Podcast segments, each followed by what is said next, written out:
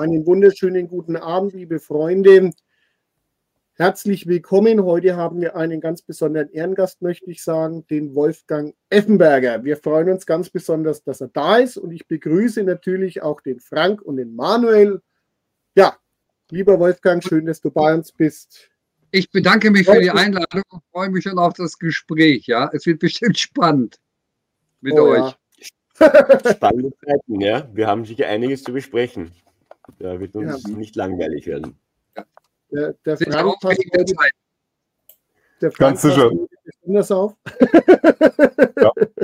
Also auch mal schönen guten Abend. Schön, dass du da bist, Wolfgang. Euch anderen sowieso. Wir sehen uns ja jede Woche. Und ich bin sicher, das wär, wird sehr interessant. Wir wollen ja heute über die geostrategischen und geopolitischen Entwicklungen sprechen. Und da hat der Wolfgang auch wieder einige Neuigkeiten mitgebracht, vielleicht auch basierend auf seinem letzten ähm, Schriftstück, das er herausgegeben hat. Ich bin sehr gespannt auf heute Abend. Ja. Du hast ja schon angesprochen im, im, Vorgespräch, dass du für Apollut jetzt einen Artikel in der, in der Arbeit gerade hast. Ähm, magst du da ein bisschen vielleicht äh, uns teasern, sagt man ja so auf Neudeutsch, aber ein ja, bisschen. Äh, Artikel, also ich habe den Artikel, der ist heute, glaube ich, Heute ist er als Podcast auch bekommen. Der heißt also, muss ich über die Brille dazu aufsetzen, der heißt also sinkendes Vertrauen in eine friedliche Zukunft. Und ich habe, ich habe das hier aufgehängt mit den schlaflosen Nächten von Michelle Obama. Äh, da hat also der Vorwahlsieg von Trump sie aus, den, aus dem Schlaf gerissen quasi. Und, äh, äh, und sie fürchtet also, dass äh, der Wahlsieg von Trump, der ja nicht auszuschließen ist mehr, dass der die USA zerrütteln, zerrütten könnte. Und natürlich denke ich, hat sie auch da äh, vielleicht auch persönliche Ängste, äh, wenn ich sehe mit den vielen Gerichtsverfahren, die Trump hat über sich gehen lassen. Und wenn wir sehen, was dem ehemaligen US-Präsidenten Obama noch drohen könnte, er hat die meisten Drohnenmorde zu verantworten an die Tausende. Also äh, da wurden Menschen hingerichtet ohne Gerichtsverfahren. Äh, also äh, der Präsident erklärt, wer zu ermorden ist und mit welchem Gerät, nämlich mit der Drohne. Also, äh, dass jemand hier äh, Herr Richter über Tod und Leben spielt, das hat es ja im Mittelalter vielleicht nochmal gegeben. Aber das hier von der, der Demokratie aller Demokratien, äh, und es wird nicht als Mord plakatiert. Er wird sogar zum Kirchentag eingeladen und sitzt da mit den Honorationen zusammen. Und ich muss sagen, das ist eigentlich eine Ungeheuerlichkeit. Aber wie gesagt, das ist eins und deswegen kann ich mir vorstellen, dass sie da auch deswegen schlaflose Nächte hat. Aber schlaflose Nächte hat auch äh, der, der, äh, der, der, das ist der britische ja, der britische Verteidigungsminister Grant Shapps.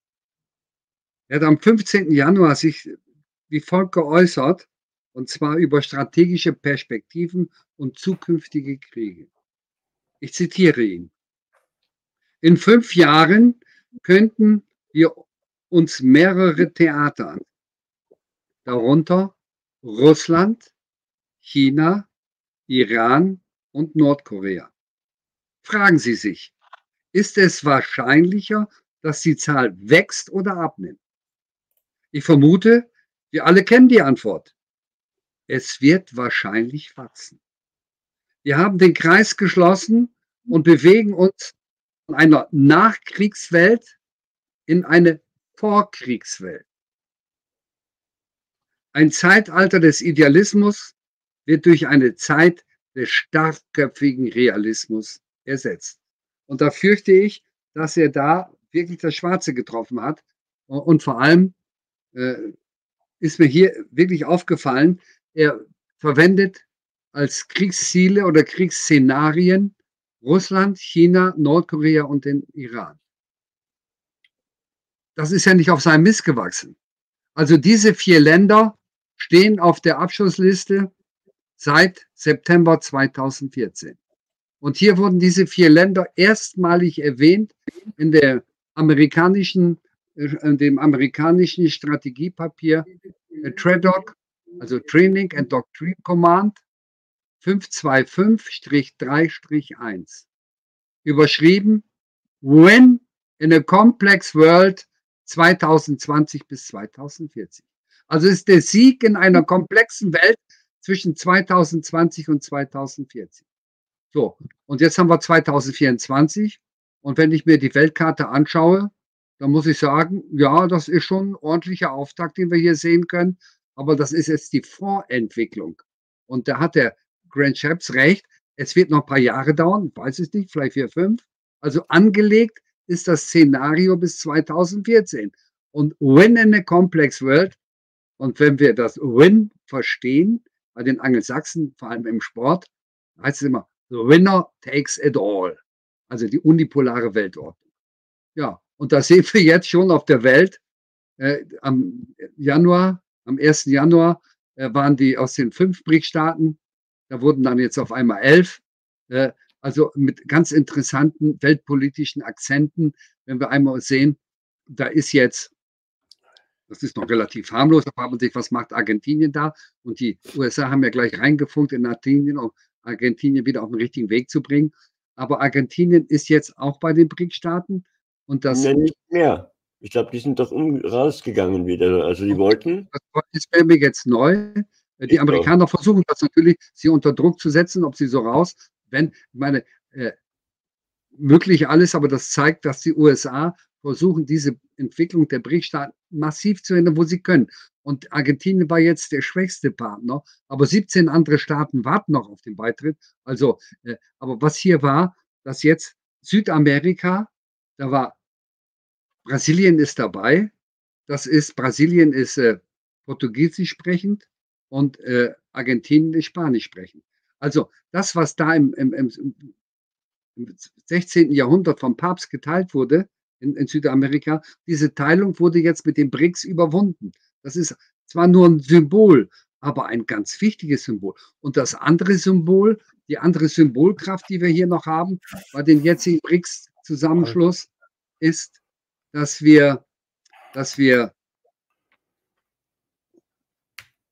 diese Wunden heilen, die die USA mit ihren Kriegen seit den 80er Jahren da in dem äh, islamisch-arabischen Raum geschlagen haben, nämlich dass sie die Sunniten und Schiiten gegeneinander aufgehetzt haben. Und zwar ja. brutal, unvorstellbar. Wenn wir alleine denken, der erste Golfkrieg von 18, 1980 bis 88, wo Saddam Hussein den Stellvertreterkrieg gegen den Iran geführt hat, äh, äh mit so viel Opfern, das ist wirklich unvorstellbar. Also, und jetzt, ne? und jetzt sind die geeint. Es sind jetzt die Sunniten wie die Schiiten sind jetzt in den BRIC-Staaten. Und da haben wir nämlich jetzt den Iran, wir haben Saudi-Arabien, die Vereinigten Arabischen Emirate. Also das ist ein Signal, das kann man gar nicht hoch genug einschätzen. Also für die USA bröckelt diese Welt, bröckelt weg. Und äh, Saudi-Arabien war der Stützpfeiler in dieser Region, der absolute Stützpfeiler der ist jetzt weg. So, und das hängt damit zusammen auch natürlich mit der Ölförderung, mit dem Petrodollar. Der Petrodollar ist weg, bröselt, ist ja. Und damit äh, werden die USA ihr gigantisches Militärbudget von 857 Milliarden US-Dollar nicht mehr halten können auf Dauer. Also da, da, passiert wirklich unglaublich viel im Moment. Und äh, sie versuchen natürlich, wenn alles versuchen, um hier einen Keil reinzuhauen um äh, da rückgängig zu machen, einiges. Aber wenn wir jetzt einmal dahin schauen und alleine nur sehen, wie im Jemen die Houthis jetzt den Suezkanal sperren für bestimmte Schiffe, also müssen die eine super Aufklärung haben. Die wissen genau, welche Schiffe da nicht durch dürfen. Also alle Schiffe, die Israel mit Waffen versorgen können oder sonstigen, sonstigen Versorgungsgütern, die kommen da nicht durch. Und die Amerikaner Und die Briten, ja, die, die, die, die kochen vor Wut. Äh, sie greifen die Stellung der Houthis an, aber ohne Erfolg eigentlich. Die machen weiter und, äh, und zeigen der Welt, dass so ein kleines Völkchen, das selber gar keine Schiffe hat, in der Lage ist, den Suezkanal nachhaltig zu sperren. Also äh, das haben die Seemacht England und unvorstellbar. Das ist unvorstellbar. Das ist eine Niederlage, die kann man gar nicht. Und diese Niederlage für diese Seemächte ist natürlich gleich der Sieg der kleinen, der kleinen Länder, der kleinen Völker, die bisher den Angelsachsen ausgeliefert waren. Über 400 Jahre. 400 Jahre ausgeliefert. Und jetzt merken sie, sie können sich wehren. Und ich bin überzeugt, wenn die Houthis das noch vier Monate durchhalten, dann sieht der restliche Welt, die jetzt noch stark an Amerika gekettet sind, aber diese Länder werden merken, und wir sehen es ja schon in Westafrika, Mali und Niger, nicht? Sie merken schon, sie können sich wehren, sie können sich dieser kolonialen Fesseln entledigen. Also die Welt ist im Umbruch, so sehe ich das. Wolfgang, darf ich dir eine Frage stellen? Weil du hast jetzt angesprochen, dass die Sunniten und die Schiiten gerade vereint sind, sich nicht mehr oder aktuell nicht von den angelsächsischen Kräften auseinanderdividieren lassen, wie das ja jahrzehntelang funktioniert hat. Aber dieses BRICS-Konstrukt, da habe ich jetzt so meine Bedenken, wenn wir wissen, dass ja die Chinesen in der Uigurenfrage äh, da ja auch eine, so eine muslimische Krisensituation noch haben, könnte es deiner Einschätzung nach nicht sein, dass wenn sie jetzt, jetzt haben sie rational einfach alle denselben Film laufen, sie wollen auf Biegen und Brechen ähm, dieses angelsächsische, die Dominanz, diese Full-Spectrum-Dominanz lösen. Aber wenn sie das schaffen sollten oder geschafft haben, besteht da nicht die Gefahr, dass dann dieses BRICS-Konstrukt untereinander in diverse Konflikte reingeraten könnte, weil homogen ist das Ganze ja nicht, wie ich angesprochen habe, die Uiguren muslimisch, äh, Schiiten, ja. äh, Sunniten muss man auch abwagen, wie lange das gut geht. Also ich bin da sehr gespannt auf, auf längere Sicht. Also äh, danke für, für diese Anregung. Äh, klar, für mich persönlich ist diese, diese Vielfalt in den BRIC-Staaten, äh, finde ich einfach als jemand, der für föderativen Aufbau ist und für föderative Strukturen und natürlich letztendlich auch für demokratische Strukturen, also unterhalb den Ländern, finde ich das positiv, dass jedes Land, okay, unabhängig davon, wie groß und stark es ist, den eigenen Weg gehen kann. Das muss einfach möglich sein. Und äh, äh das ist hier in diesem Spannungsbogen natürlich da auch, gerade was die Uiguren angeht, dass es da Probleme gibt in, in China. Aber wir müssen auch wissen, wer hat jetzt die, die Probleme mit den die angeblichen Probleme oder die doch, ich war noch nicht in China, ich kann das also nicht, nicht verifizieren. Aber ich kann nur eins sagen, ich weiß, dass, dass die Problematik mit den Uiguren ist erst 2005 aufs Tapet gekommen. 2005. Das war die Condoleezza Rice, die erstmal die, die Präsidentenberaterin und dann Außenministerin. Und äh, als dann China so 2005 vom, vom, vom Partner zum Konkurrenten eingestuft wurde. Und dann die, das ist der Beginn der Rivalität zwischen USA und den, den Chinesen. Das können wir so ungefähr auf diesen Zeitraum ausmachen. Und da kam sogleich, die ist nach Peking, die Condoleezza Rice, und hat verlangt, dass äh, eine gewisse Kadir, eine Millionärin, eine uigurische Millionärin, Sprecherin, auch Politikerin, die war da inhaftiert, dass sie freigelassen wird und dass sie mit in den Westen kam und dass sie im Westen ihre Propaganda machen konnte. Also ich habe das wirklich genau verfolgt, ja, was, was da diese Uiguren und diese Uiguren, das ist wirklich interessant und das wird natürlich jetzt vom Westen her als der Hebel genommen. Wir haben da in der Provinz Xinjiang, das ist die ressourcenreichste Provinz, die ressourcenreichste. Und da sagen die Uiguren, das ist unser, weil das ist alles uigurisch. Aber China hat 1400 Millionen Menschen und äh, Uiguren, soweit ich das weiß, sind es vielleicht 12 oder 14 Millionen. 12, 14 Millionen, mehr nicht. Und von diesen 12, 14 Millionen Uiguren, da ist, äh, da ist ein Teil, die, die, Elite, komplett eingebunden in China, weil die auch alle reich und mächtig sind. Äh, dann gibt es da auch ein starkes Bürgertum, äh, die auch nicht Fundamentalmuslime sind, sondern sich da auch herausentwickelt haben. Und dann haben wir unten vielleicht drei Millionen stramm muslimische Chinesen da, äh, die natürlich sich instrumentalisieren lassen.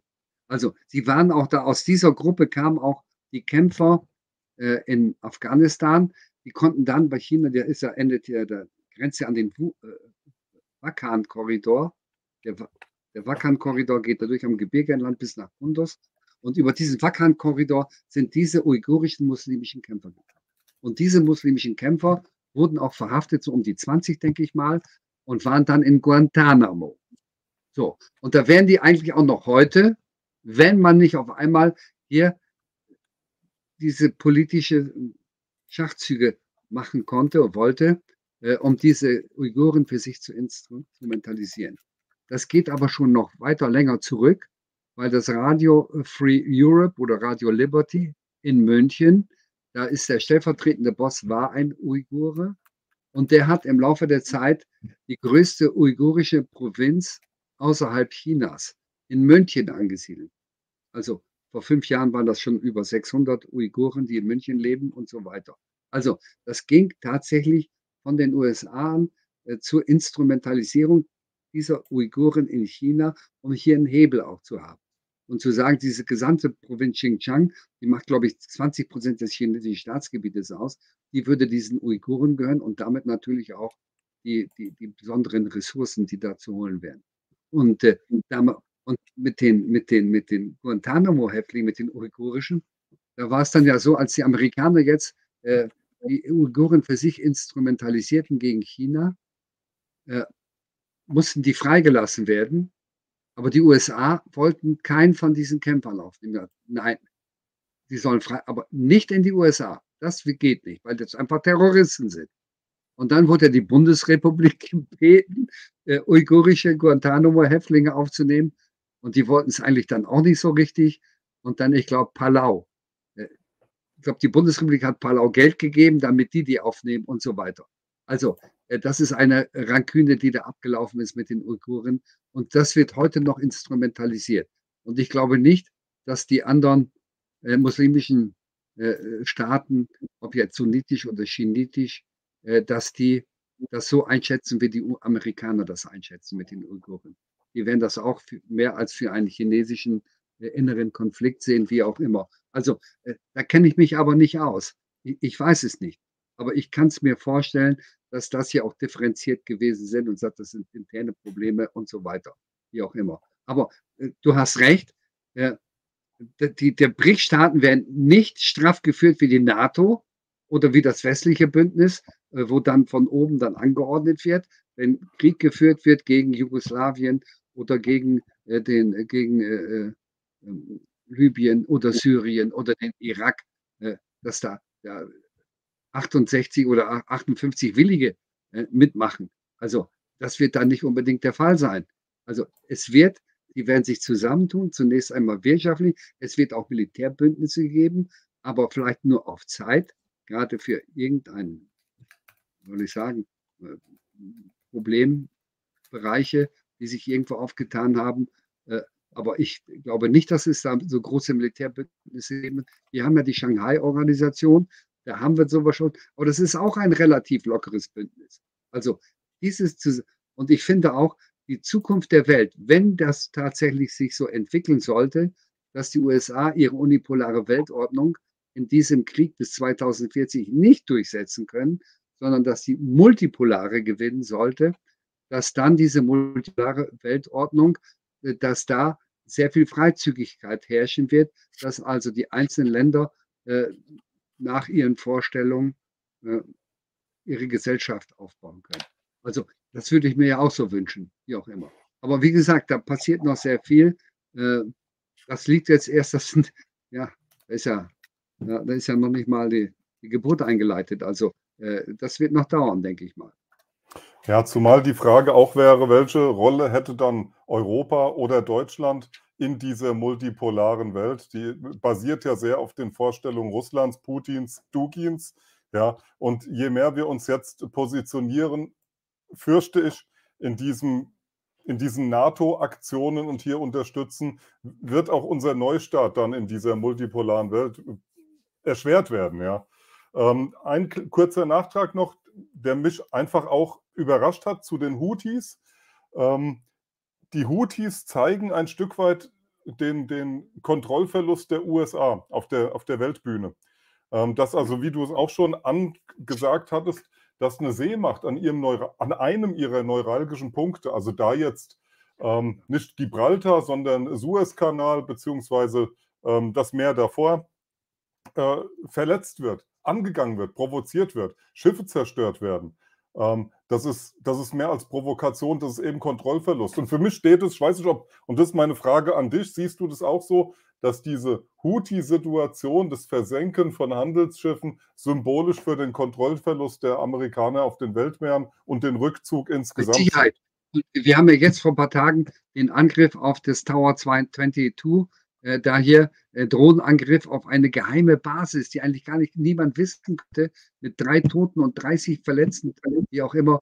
Und äh, wo ein Punkt ist auch Vergeltung, äh, das wäre, ist ja genau im Zipfel hinten in Jordanien, äh, um, um, um da alles in dieser gesamten Region aufklären zu können. Und äh, er hat gesagt, das sind äh, Iraner Milizen, die das gemacht haben. Und der Iran wird zur Vergeltung gezogen. Also ihr seht, es gehört auch da. Wir sind ganz kurz vor der Steigerung dieses Krieges, noch irgendetwas. Und wir sehen, wo die USA überall ihre Basen haben.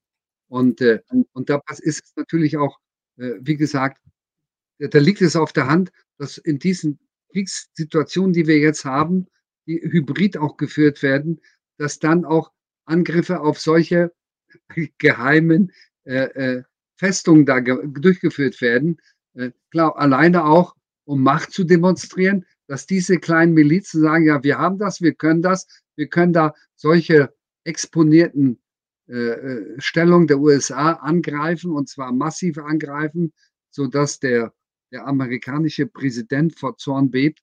Also äh, das muss man sich mal vorstellen, was das für diese, diese kleinen Milizen bedeutet. Also, und, und das wird weitergehen, denke ich einmal. Und ähm, ja, und wir sehen ja auch die Situation in, in, in, in Kiew an der Front. Äh, das sieht ja ganz dramatisch aus. Gut, jetzt hat heute Orban äh, nachgegeben, die EU ganz stolz, sofort 50 äh, Milliarden in den nächsten vier Jahren, damit der Krieg weitergeführt werden kann. Und ich finde das, genau.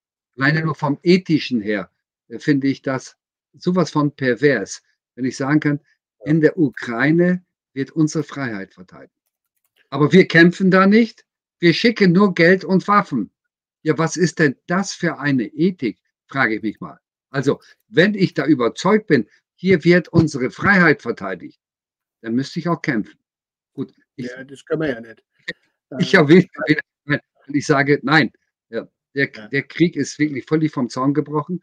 Es ist ein Stellvertreterkrieg, der im Rahmen dieses äh, Win in the Complex World 2020 bis 2040 geführt wird.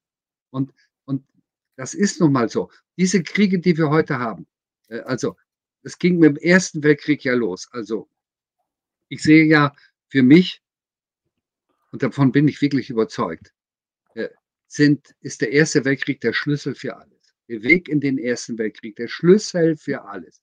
So, und der Erste Weltkrieg hat nicht 1914 begonnen, sondern der deutsche Philosoph äh, äh Oswald Spengler, der sagte 1911. Und da gebe ich ihm auch recht. 1911 haben die Franzosen äh, in Marokko die Städte Fes und Rabat annektiert und dann die, die Zoll erhoben in Marokko, ne, den Zoll erhoben. Die haben den Briten dafür freie Hand in Ägypten gegeben und dann für die Briten gleich weiter zu den äh, Ölquellen in Persien. Das war deren, deren Ziel letztendlich auch. Dann sind die Italiener 1911 in Tripolitanien eingefallen, also Libyen, gegen das Osmanische Reich, das muss man sich mal vorstellen und so weiter. Die Japaner sind 1911 in Korea eingefallen, haben Korea besetzt und, und, und. Also 1911, da, da hat sich schon was gedreht in dieser Welt. Und äh, diese gesamten Verwerfungslinien von damals brechen heute alle wieder auf. Das ist der Balkan, genau.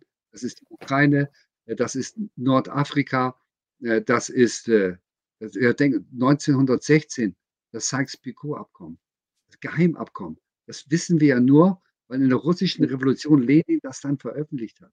Dass die hier diese gesamte Region mit einem Federstrich aufgeteilt haben.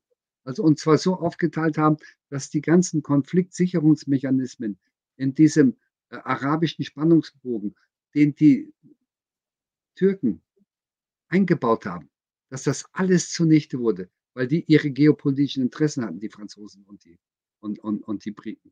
Also, und das ist heute nicht geheilt. Das bricht auf, vehement, es bricht einfach auf. Und wenn wir da weitergehen, das geht ja bis nach Korea hin. Also, äh, äh, das muss geheilt werden. Das muss irgendwie müssen.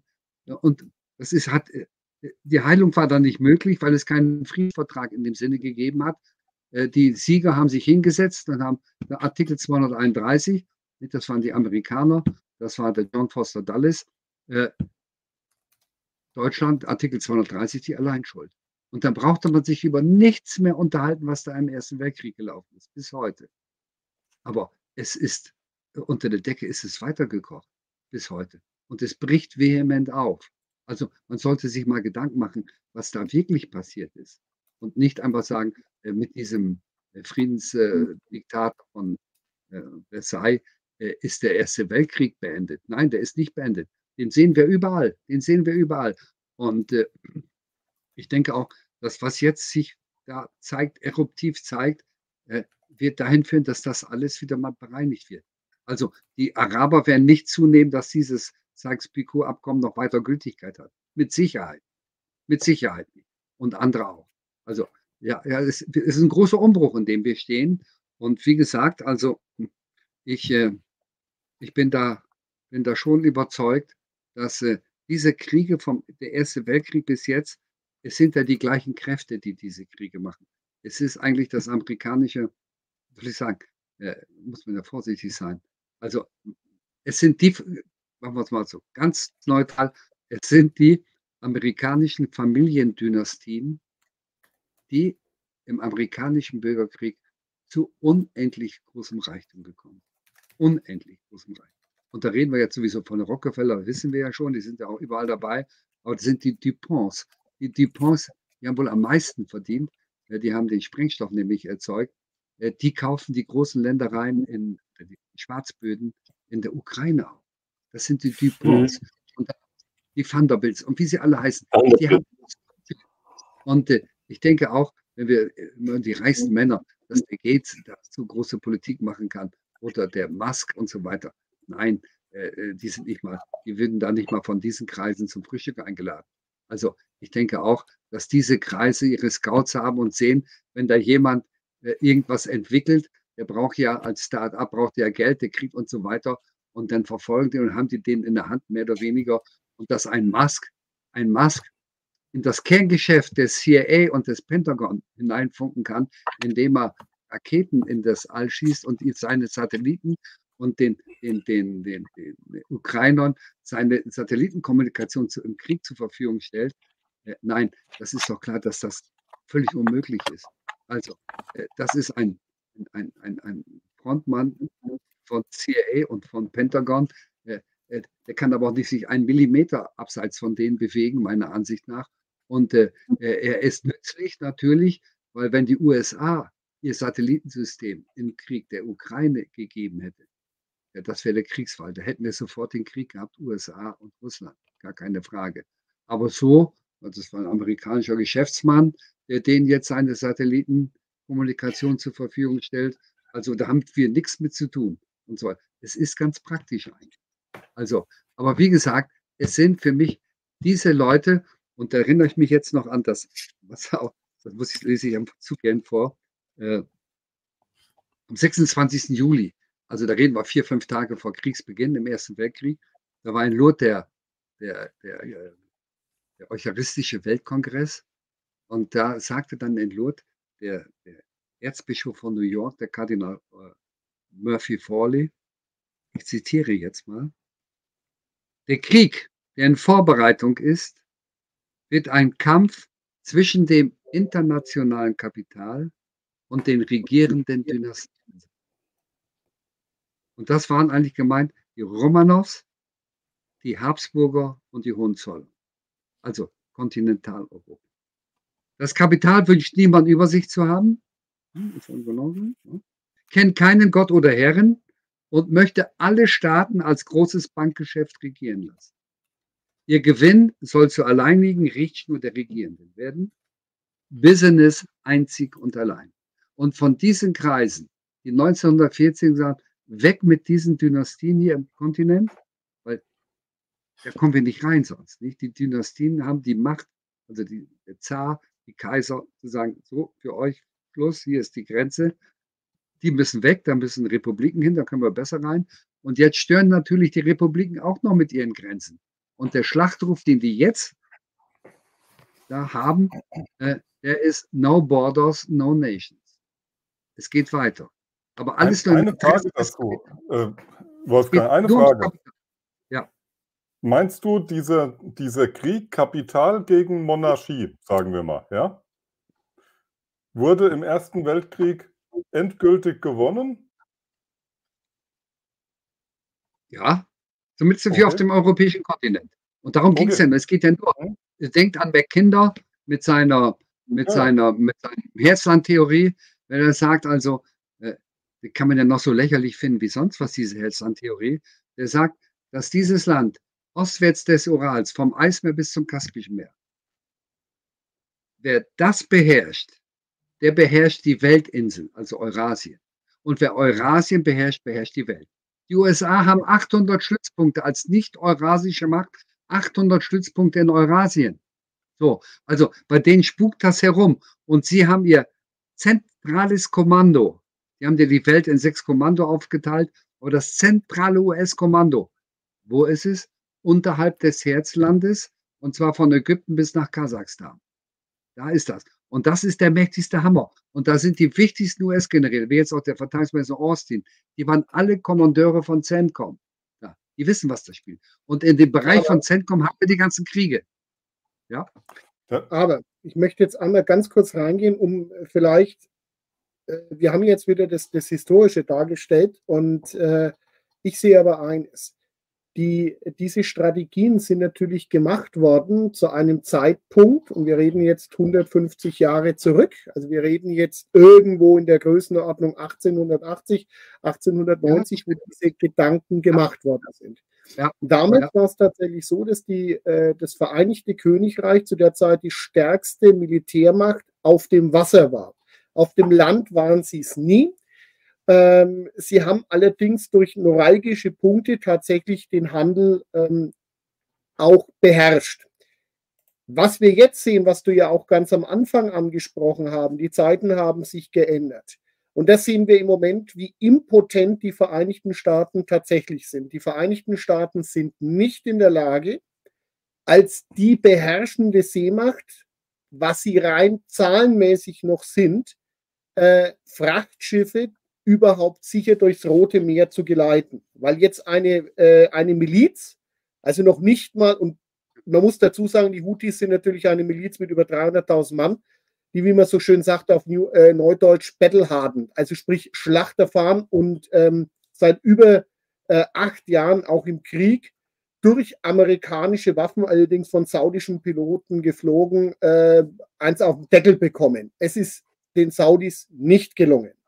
Die Vereinigten Staaten waren jetzt nicht in der Lage, die letzten Wochen auf die Attacken der Houthis äh, überhaupt nur zu äh, reagieren. Die großen Schifffahrtslinien wie Maersk und andere haben gesagt, wir fahren nicht mehr durchs Rote Meer und durch den Suezkanal. Also sprich, es hat eine kleine, früher hätte man gesagt, eine Pirateninsel vielleicht, ohne dass ich jetzt diesen Leuten das unterstellen will, aber tatsächlich den Schifffahrtsverkehr in diesem Bereich zum Erliegen gebracht. Nicht, dass die Schiffe versenkt haben, aber die Amerikaner können sie nicht schützen. Das ist Punkt 1. Punkt 2 ist, du hättest jetzt auch die Gegenseite, weil du ja auf der Gegenseite nicht nur die Houthis hast, sondern du hast unten auch die afrikanischen Staaten. Und auch da wäre eine Möglichkeit durch BRICS dort Stützpunkte auf der anderen Seite eben des Roten Meers zu errichten. Das ist das eine. Jetzt kommen wir zum nächsten. Im Moment versucht man sich mit dem Iran anzulegen. Du hast diese Basis 22, die sich nicht auf jordanischem Territorium befindet, sondern knapp über der Grenze und dort illegal in Syrien ist. Es hat jetzt das erste Mal tote US-Soldaten gegeben. Der Angriff ist ein paar Tage her.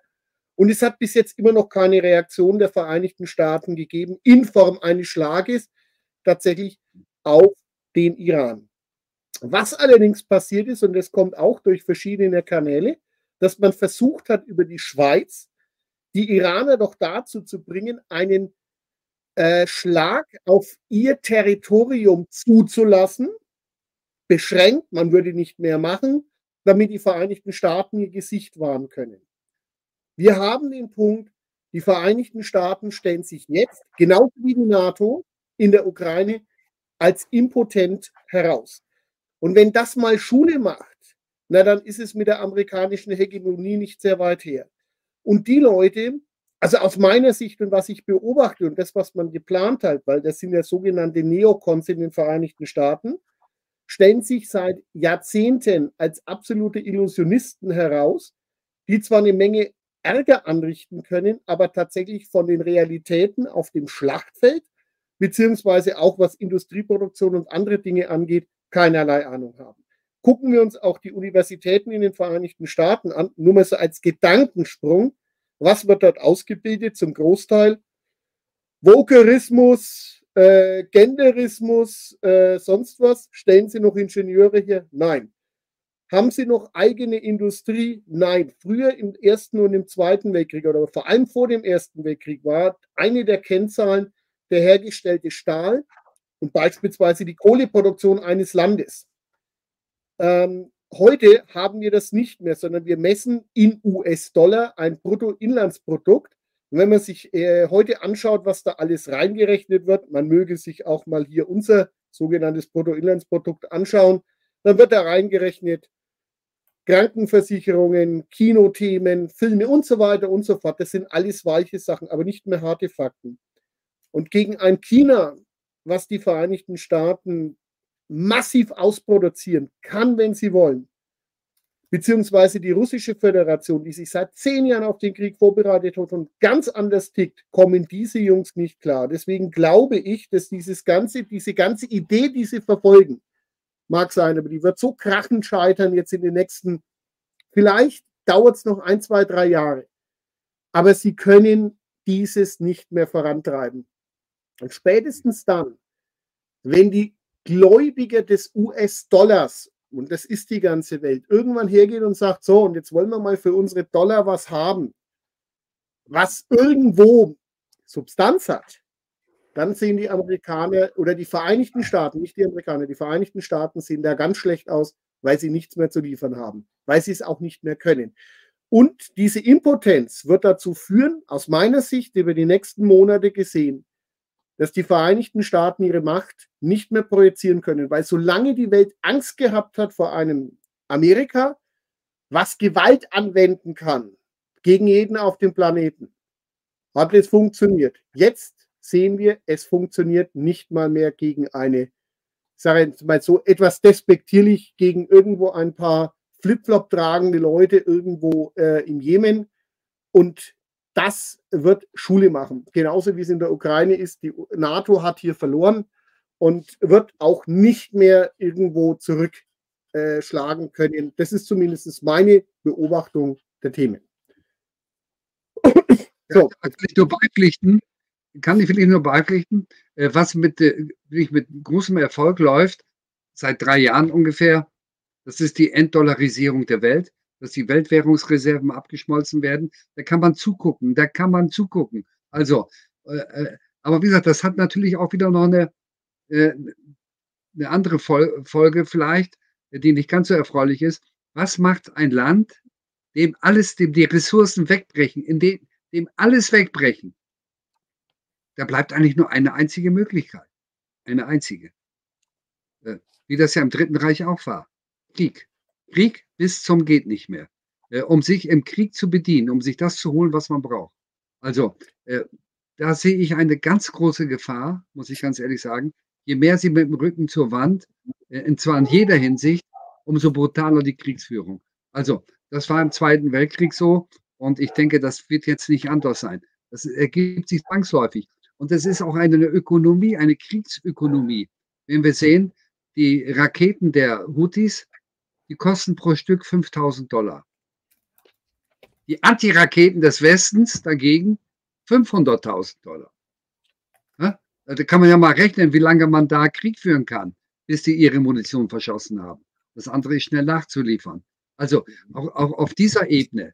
Und wenn wir dann sehen, äh, die amerikanische, das amerikanische Militär ist wirklich mächtig. Ich würde es auch nie unterschätzen. Also ich gehe immer davon aus, dass mein Gegner, mein Gegner äh, äh, immer noch mit Sicherheit noch schlauer ist als ich und noch stärker ist als ich. Also sage packe ich mal grundsätzlich.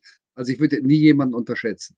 Und wo die USA wirklich unglaublich scharf sind, äh, stark sind, das ist die Luftwaffe. Raketentechnik sowieso, Atomwaffen, was sie haben.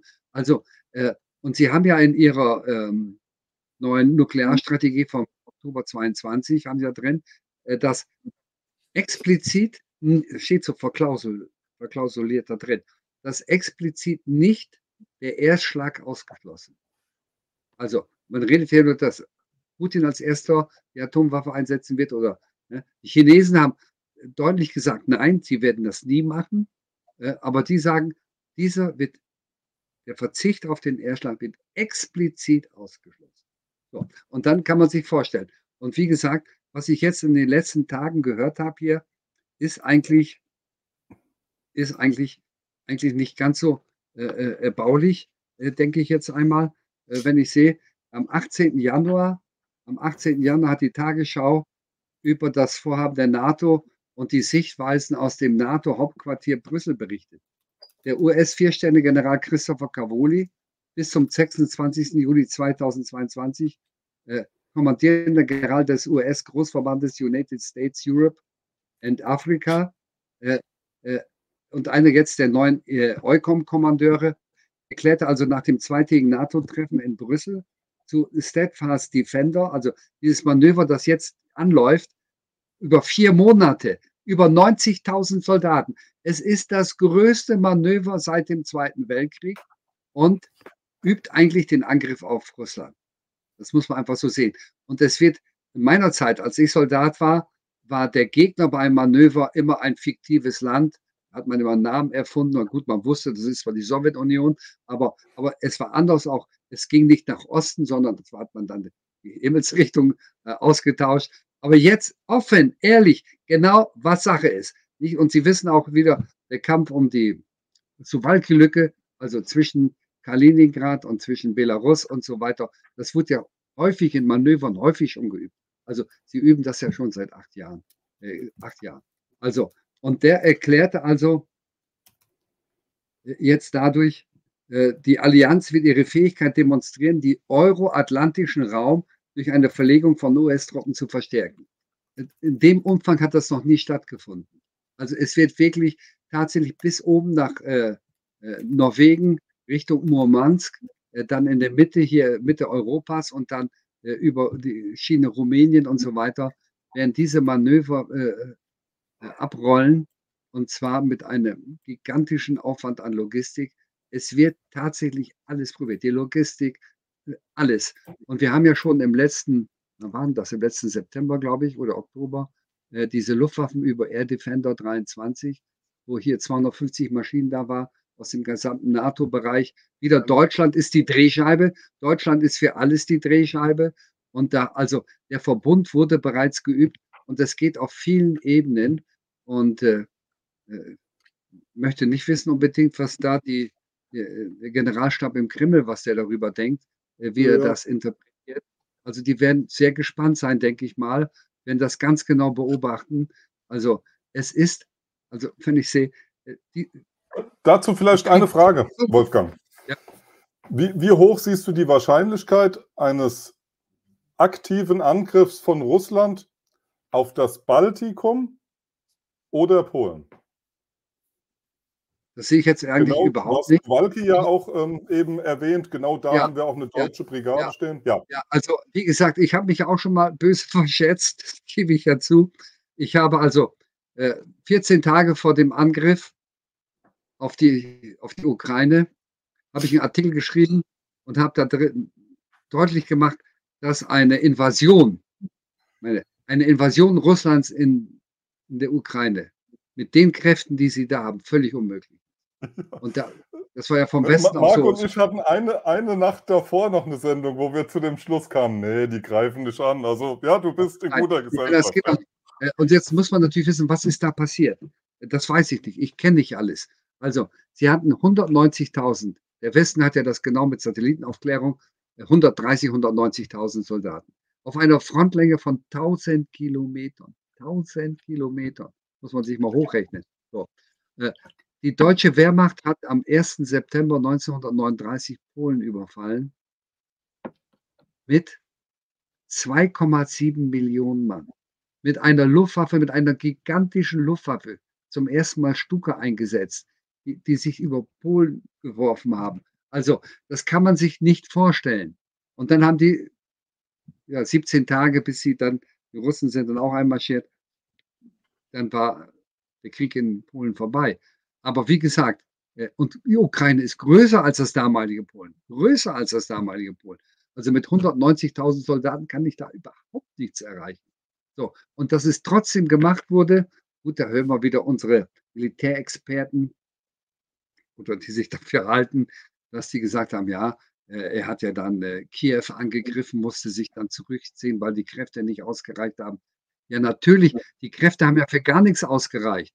Und für mich war das eigentlich von vornherein, dieser Angriff auf Kiew war angesichts der schwachen Kräfte, die er hatte, mehr oder weniger nur eine, ja, eine, ein Verzweiflungsangriff, sage ich jetzt einmal, damit die Westkräfte der Ukraine, damit die Verbände der Ukraine, die im Westen standen, damit die nicht nach Osten verlegt werden konnten.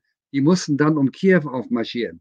Und dafür, so hat er die binden können, bis er die Front im Osten hat einigermaßen stabilisieren können. Aber was da in den Tagen vorher passiert ist, also wir müssen ja äh, das einfach so in diesem Zusammenhang sehen, dass im März 2021 Zelensky ja dieses Gesetz gemacht hat, das Dekret, ich glaube 117, äh, zur äh, Endbesetzung der Krim. Und dann wurden von da an die Truppen verstärkt. Von da an wurden Manöver gemacht. Unsere Medien haben gebracht, im März, April, Manöver, Bürgermeister Klischko mit seinem Stab auf dem Manövergeländer hinter der Vierlingsflagge und mit der Panzerfaust und so weiter. Wir müssen jetzt unser Land verteidigen. Also, und dann haben wir ab 15. Äh, Februar die, die schweren Artillerieangriffe äh, äh, auf den Donbass.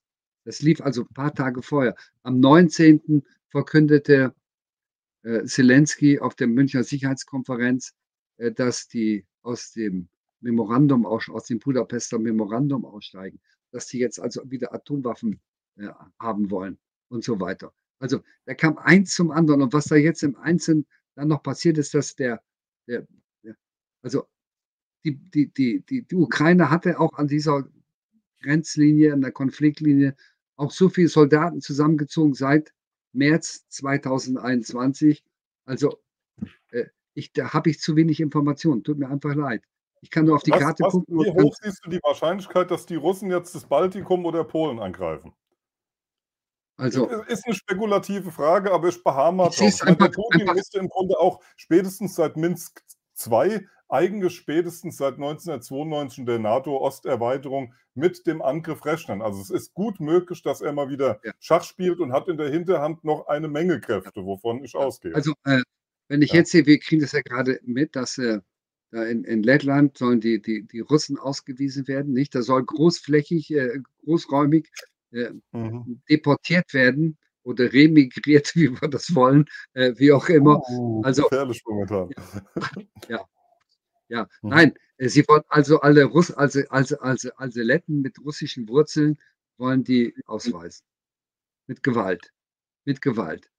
Und ob sich das dann Putin gefallen lässt, das ist dann wieder eine andere Sache. Also wenn es an die russische Minderheit in Lettland geht, ob er da zugucken kann, weiß ich nicht. Ich weiß nicht. Vielleicht will man ihn damit auch provozieren, zu dem Angriff auf Lettland provozieren, auf ein NATO-Gebiet provozieren. Also ich denke, ich denke aber, dass er es nicht machen wird. Also es bringt ihm nichts. Was er machen wird jetzt.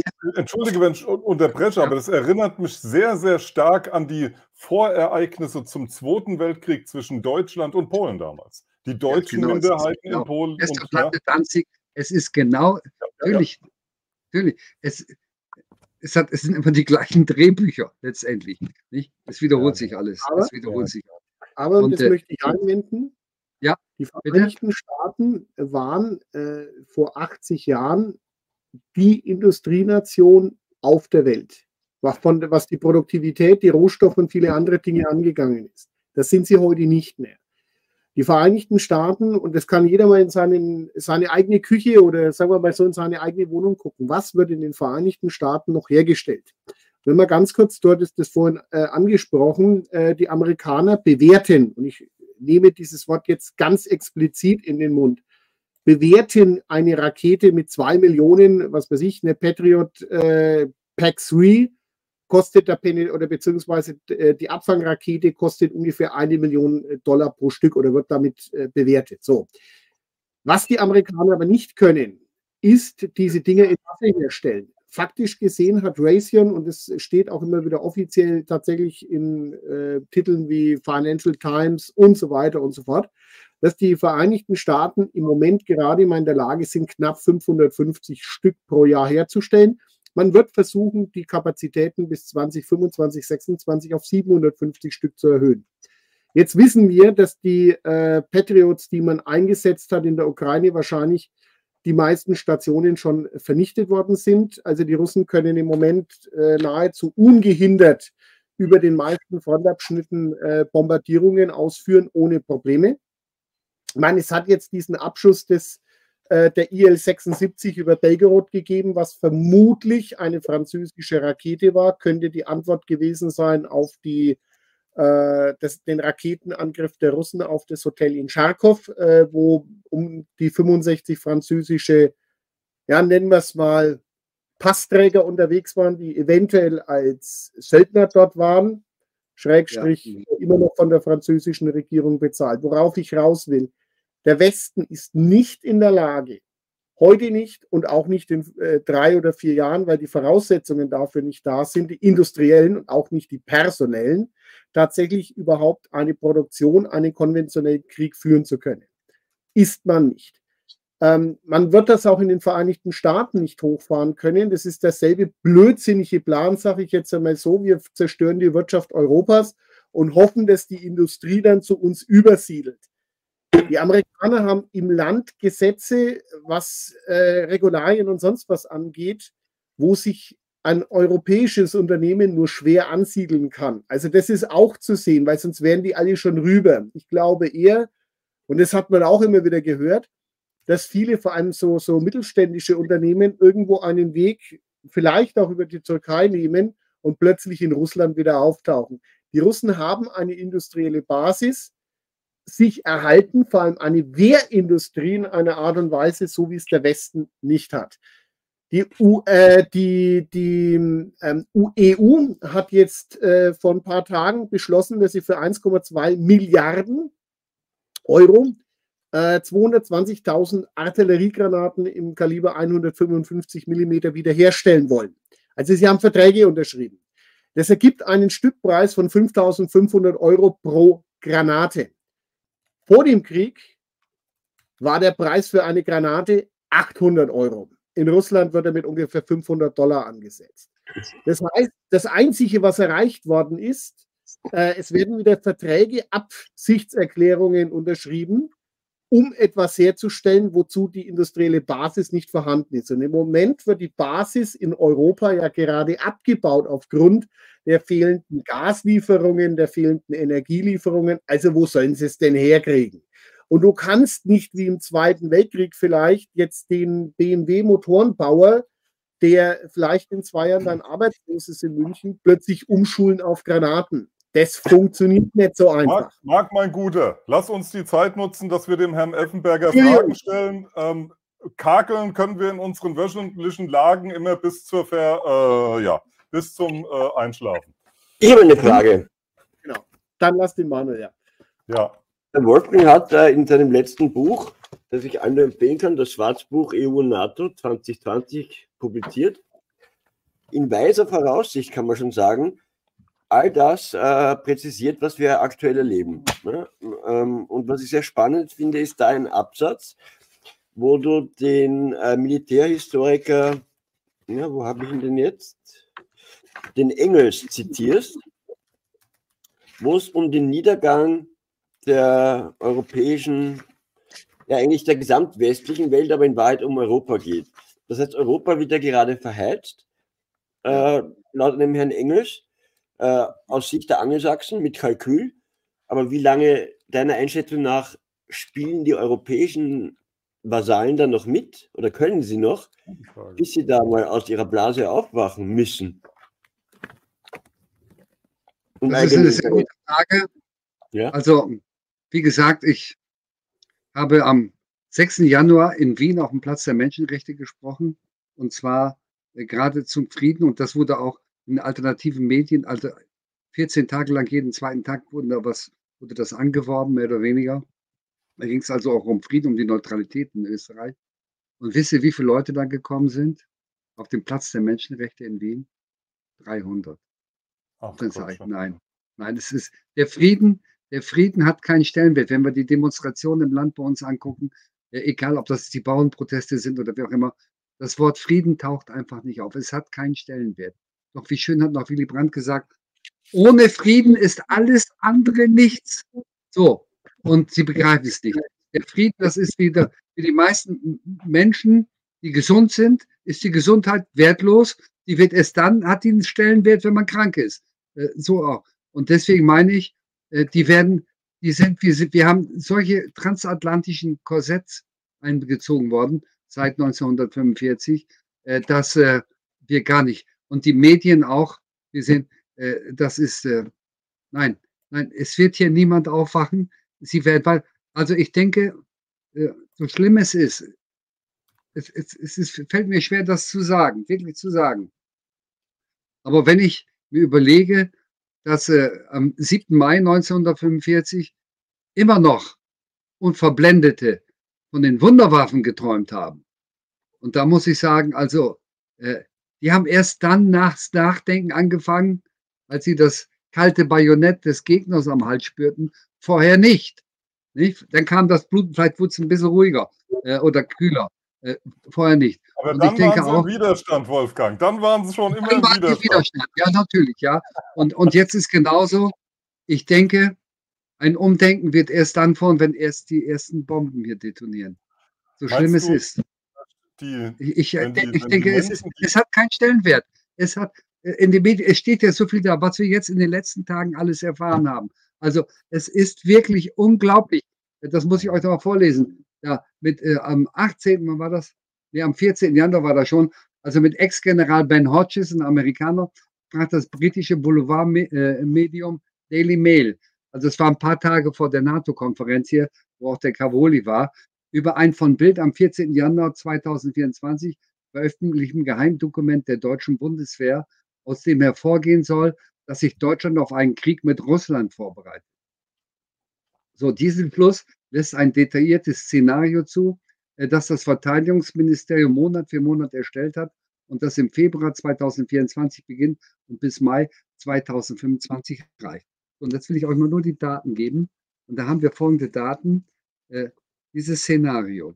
Also, am Februar 24 Russland startet eine erneute Mobilisierungswelle und rekrutiert weitere 200.000 Menschen für die Armee. Wegen der unzureichenden westlichen Unterstützung für die Ukraine lanciert der Kreml dann ein groß angelegte Frühjahrsoffensive. Also es ist schon sehr nah dran. Nicht? Das ist von der Bundeswehr, Papier von der Bundeswehr. So, ich habe sowas ja auch mal an sowas mitgearbeitet bei Manövern. So, im Juni 2024, die russische Offensive ist erfolgreich und drängt die ukrainische Armee zurück. Könnte auch passieren. September 2024. Russland provoziert Aggression gegen ethnische russische Minderheiten in Estland, Lettland und Litauen. Da haben wir das schon wieder. Nicht? Russland provoziert. Das umgekehrt auch provoziert wird, das steht natürlich hier nicht. Es kommt Zusammenstößen, die Russland als Vorwand für ein groß angelegtes Manöver, da wissen die auch schon den Namen, Zapat 2024 im Westen des Landes und in Belarus nutzt. Im Oktober 24 Russland verlegt Truppen und Mittelstreckenraketen nach Kaliningrad und rüstet seine Enklave mit Propagandalügen über einen bevorstehenden NATO-Angriff weiter auf. Dezember 2024. Das große Ziel von Russland ist die Eroberung der Suwalki-Lücke zwischen Belarus und Kaliningrad. Dort soll es zu einem künstlich geschaffenen Grenzkonflikt und Unruhen mit zahlreichen Toten kommen. Im Januar 2025 eine Sondersitzung des NATO-Rates findet statt, bei der Polen, die baltischen Staaten von einer wachsenden Bedrohung durch Russland berichten. Im März 2025 unter dem Vorwand einer NATO-Bedrohung verlegt Russland zusätzliche Truppen in Richtung der baltischen Staaten und nach Belarus. Im Mai 25 die NATO beschließt glaubwürdige, Ab glaubwürdige Abschreckungsmaßnahmen, um Russland daran zu hindern, die Suwalki-Lücke von Belarus und Kaliningrad aus anzugreifen. Also die NATO hat hier diese Suwalki-Lücke in vielen Manövern immer den Durchbruch geübt. Äh, kennt, der kennt die sicher aus, ja. Im September 2025, am Tag X, befiehlt der NATO-Oberbefehlshaber die Verlegung von 300.000 Soldaten an die Ostflanke, darunter auch 30.000 Bundeswehrsoldaten. Wie es dann weitergehen könnte, wird nicht mehr erläutert. So. Also, während der Kreml das Dokument unmittelbar zurückwies, wollte das deutsche Verteidigungsministerium die geleakten Geheiminformationen nicht kommentieren. Die lapidare Antwort des, Ministeriumssprechers gegenüber der Bildzeitung, zitiere, grundsätzlich kann ich Ihnen mitteilen, dass die Betrachtung unterschiedlicher Szenarien und seien sie auch extrem unwahrscheinlich zum militärischen Alltagsgeschäft hören, insbesondere in der Ausbildung. Naja, also und dann schreibe ich dazu, für Planspiele und Ausbildungsvorhaben auf taktischer Ebene, also weit unten, mag das richtig sein, was Sie da geschrieben haben, Verteidigungsministerium.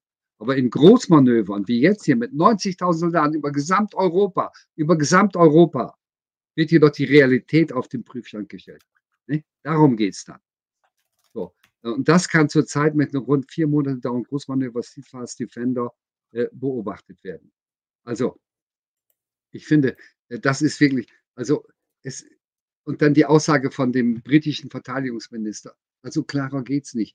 Und nochmal diese Länder, Russland, China, Nordkorea, Iran. Da steht in diesem Papier, Win in the Complex World 2020 bis 2040. Und da steht das drin unter Punkt 2.4, äh, dass sich die, das war 2014 im September, dass sich die US-Streitkräfte darauf vorzubereiten haben, die Bedrohung durch diese Länder abzubauen. Ja, mehr steht da nicht. Gut, da kann man sagen, das muss ja kein Krieg sein. Aber als Soldat sage ich, ich kenne solche Papiere, das ist Krieg da. Nicht? Das ist Krieg. So. Und deswegen sind diese Papiere für jeden zugänglich. Man muss sie halt nur richtig interpretieren. So. Und jetzt, damit ich ähm, mit das, was ich vor zehn, seit zehn Jahren, na, neuneinhalb, neuneinhalb schreibe ich das, seit neuneinhalb Jahren weise ich darauf hin, das ist das Fenster und da ist der Krieg geplant. So. Jetzt haben wir am 27. Oktober 2022 hat US-Präsident Biden eine neue Verteidigungsstrategie aufgelegt. Und was steht in dieser neuen Verteidigungsstrategie drauf? Dass die Bedrohung durch Russland und China abgebaut werden soll. Priorität. Und dann folgen Nordkorea und der Iran. Also das gleiche 2.4 von Win in der Komplexwelt hat er in seiner neuen Verteidigungsstrategie drin. So, und jetzt kommt der britische Außen, der Verteidigungsminister, der uns nochmal diese vier Länder vorbetet. Also irgendwann sollten wir es doch mal begreifen, finde ich. Irgendwann. Was ist, dazu dann, was ist dazu dann, Wolfgang, deine, deine, deine Erwartung für 2024 und 2025? Was ist dein Szenario? Was ist deine These? Ja, das ist, es kommt sehr nah, was die Bundeswehr ja hat. Ich denke, das ist schon. Ja, es wird so weitergehen. Also, es wird so weitergehen. Äh, ich denke, äh, Russland hat gar keine Veranlassung, den Krieg auszudehnen. Äh, und vor allem sollte Russland, also Russland ist das flächengrößte Land der Welt. Das flächengrößte Land der Welt. Mit den meisten Ressourcen. Weshalb sollen die eine Invasion in die Ukraine machen? Und sich dann, okay. Wie das ja schon. Ich möchte da kurz draufgehen. Russland hat keine Veranlassung, Europa zu besetzen. Ähm, ich will mir aber, doch so eine Laus nicht im Feld setzen. Also ich bitte aber, euch, ich bitte euch aber, nur eher, Wolfgang, aber, aber, aber sie brauchen Abstand von ihrem Kernland. Das, ja, das, das ist der Punkt. Genau, der, der, Abstand, die wollen nicht, dass äh, Russland äh, von diesen ballistischen Waffen getroffen werden kann. Soweit brauchen die Sicherheit, das ist völlig klar. Und wenn wir uns einmal überlegen, am 15. oder 17. Dezember 2021 hat Putin einen Brief an Biden geschickt und einen Brief an den Stoltenberg und hat beide um Sicherheitsgarantien gebeten. Gebeten. Und er hat natürlich gesagt, so, äh, Ausgangslage äh, können die Russland-Gespräche von 1997 sein. Ein Aufschrei, nein, das geht ja gar nicht 1997 und so weiter und so weiter. Äh, das ist doch mal eine Gesprächsgrundlage, eine Verhandlungsgrundlage. Dann kann ich sagen, okay, wir wollen nicht nur 97, wir nehmen 2001 oder wie auch immer. Aber das ist doch eine Verhandlung. Und dann, dann habe ich gesehen, am 30. Dezember hat Putin und Biden haben die sich über drei Stunden unterhalten, telefonisch. Und dann habe ich ganz gespannt auf das Kommuniqué gewartet. Ich denke, das ist doch jetzt wirklich die Chance. Es ist die Chance.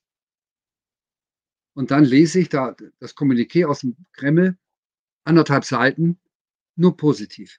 Freundliche Gespräche in freundschaftlicher Atmosphäre und so weiter, nur positiv. Und vom Weißen Haus zwei Sätze, ja ganz klar, äh, weitere Gespräche machen nur Sinn, wenn Russland deeskaliert. Ja.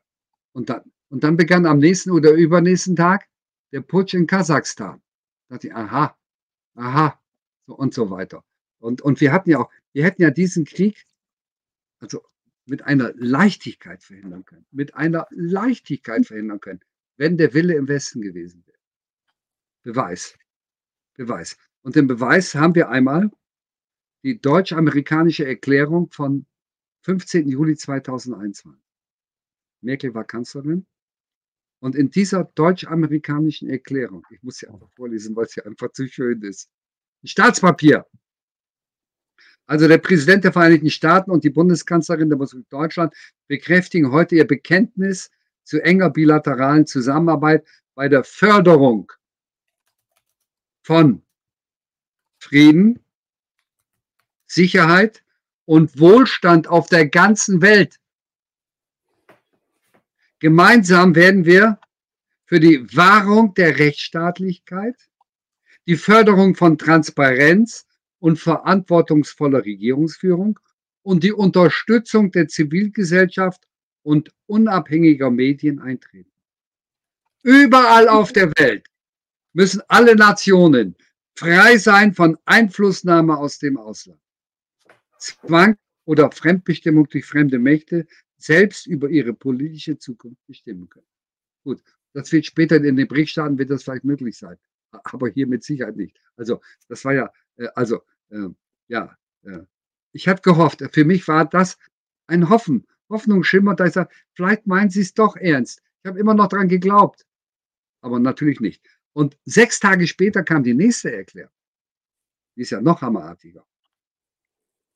Sechs Tage später, auch wieder ein Staatsvertrag.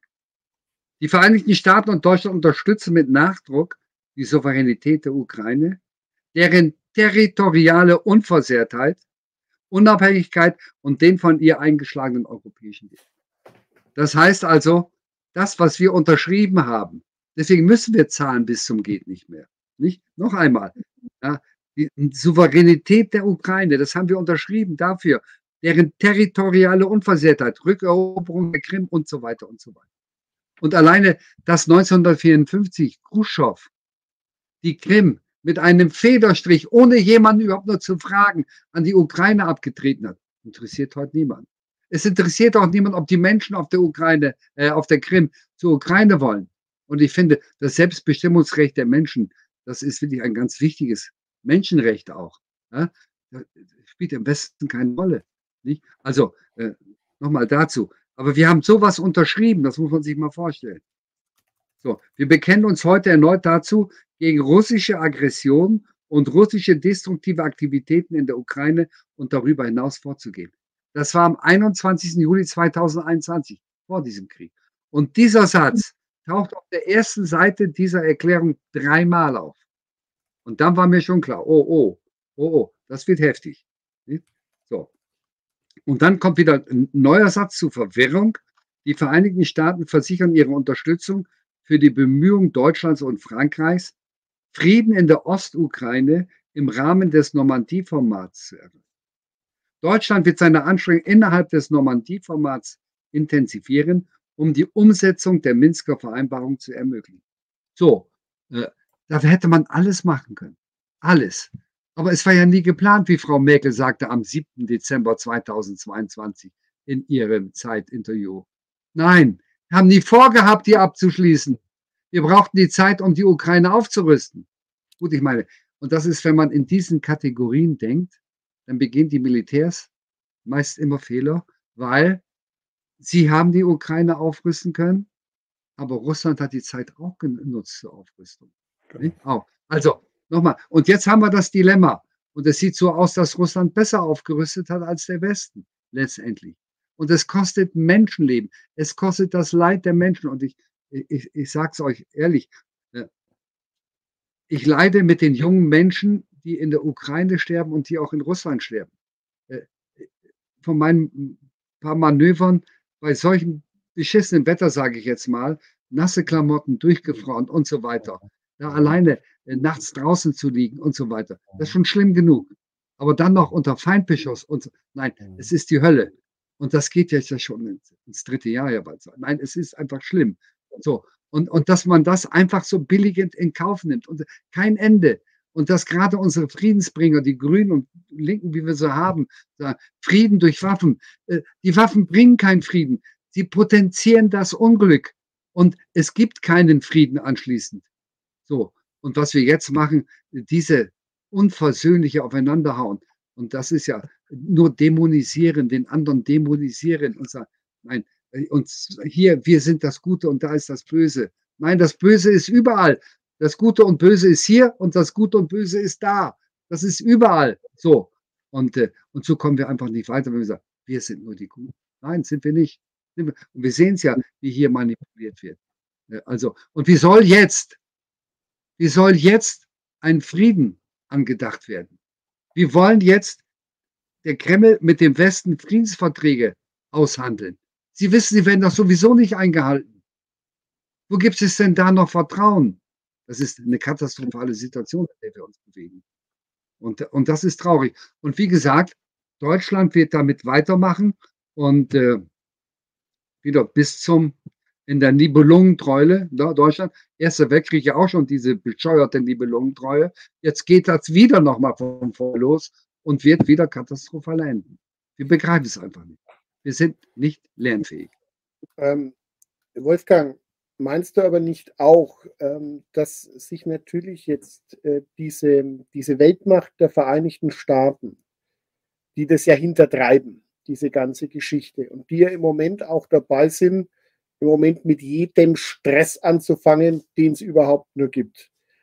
Ähm, das ist ja, ich würde sogar sagen, umgedreht, ähm, wie es in den, in den 30ern und 40ern war.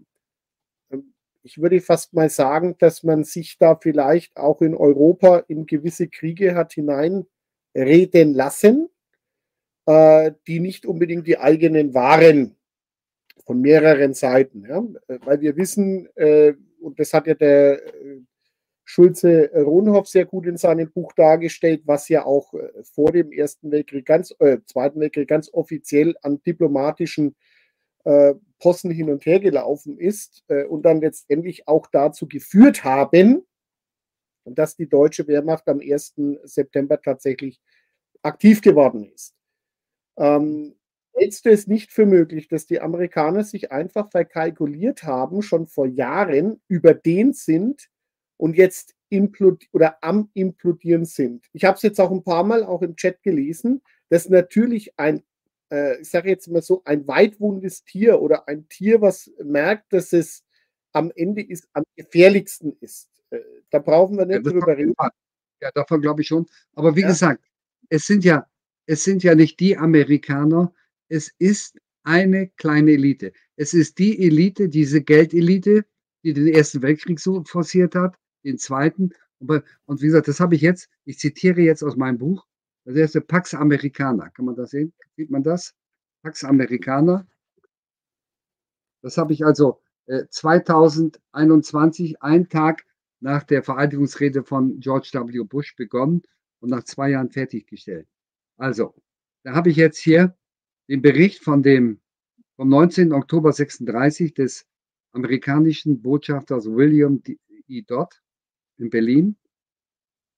So, und äh, der schreibt, der schrieb da, äh, sorgte sich um die gestiegene Kriegsgefahr äh, und er war Geisteswissenschaftler, hat also von Geostrategie und wenig Ahnung gehabt, aber er hat gesehen, was da passiert in Berlin und also wie gesagt, war Geisteswissenschaftler und, und eine ehrliche Haut.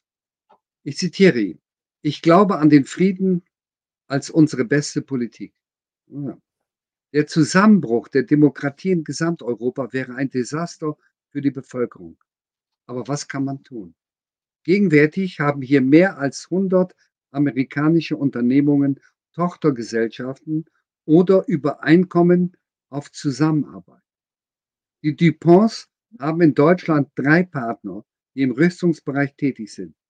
Ihr Hauptpartner ist die EG Farben AG, die Meinung beeinflussen soll. Standort Oil Company, New Yorker Unterabteilung, transferierte im Dezember 33 2 Millionen Dollar nach hier und erhält nun 500.000 jährlich dafür, dass sie den Deutschen bei der Herstellung von Ersatzbenzin hilft. Sonst hätte die Luftwaffe gar nicht fliegen können. Was die Kriegswahrscheinlichkeit erhöht.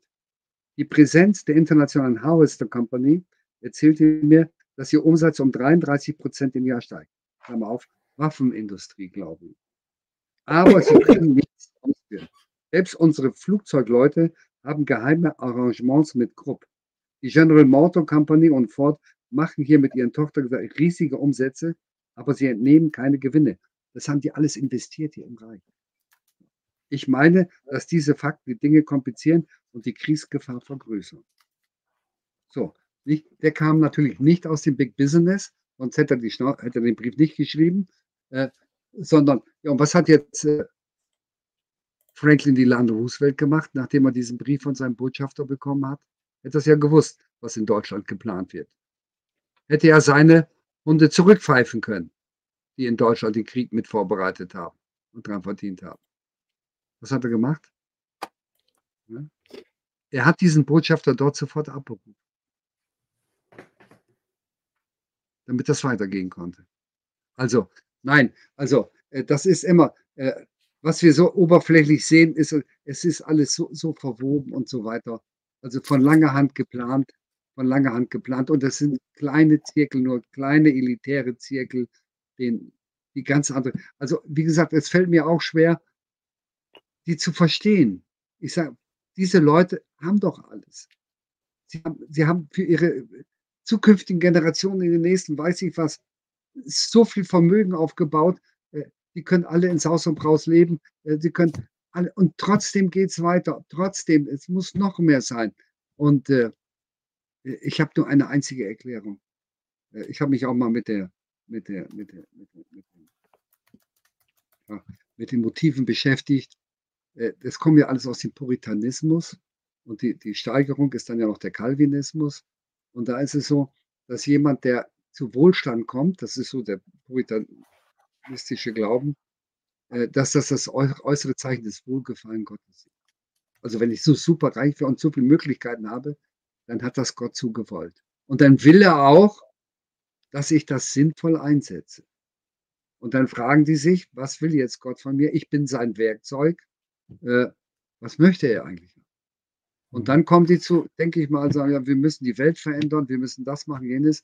Und das alles gottgefällig, gottgefällig. Äh, äh, aber es hat mit Gott nichts zu tun, sondern das reden die sich ein und verbremen das mit, mit dem Wunsch Gottes. Ich weiß es nicht. Mhm. Also ja. es muss, mhm. ich kann mir das sonst einfach nicht vorstellen. Wie man ja, die Menschheit so im Krieg kann. Ja. Bitte? Verstehst ich sehe es ähnlich wie du, ähm, wenn du jetzt diese, diese hintergründigen, kriegführenden Kräfte verstehen willst, dann musst du ja, weil es ja Gedanken sind, sind reine Gedanken, die dann noch maßgebend sind für das Weitertreiben, bist du da schon in der feinstofflichen ähm, Dimension. Und wenn du sie wirklich verstehen willst, bist du in der spirituellen Dimension.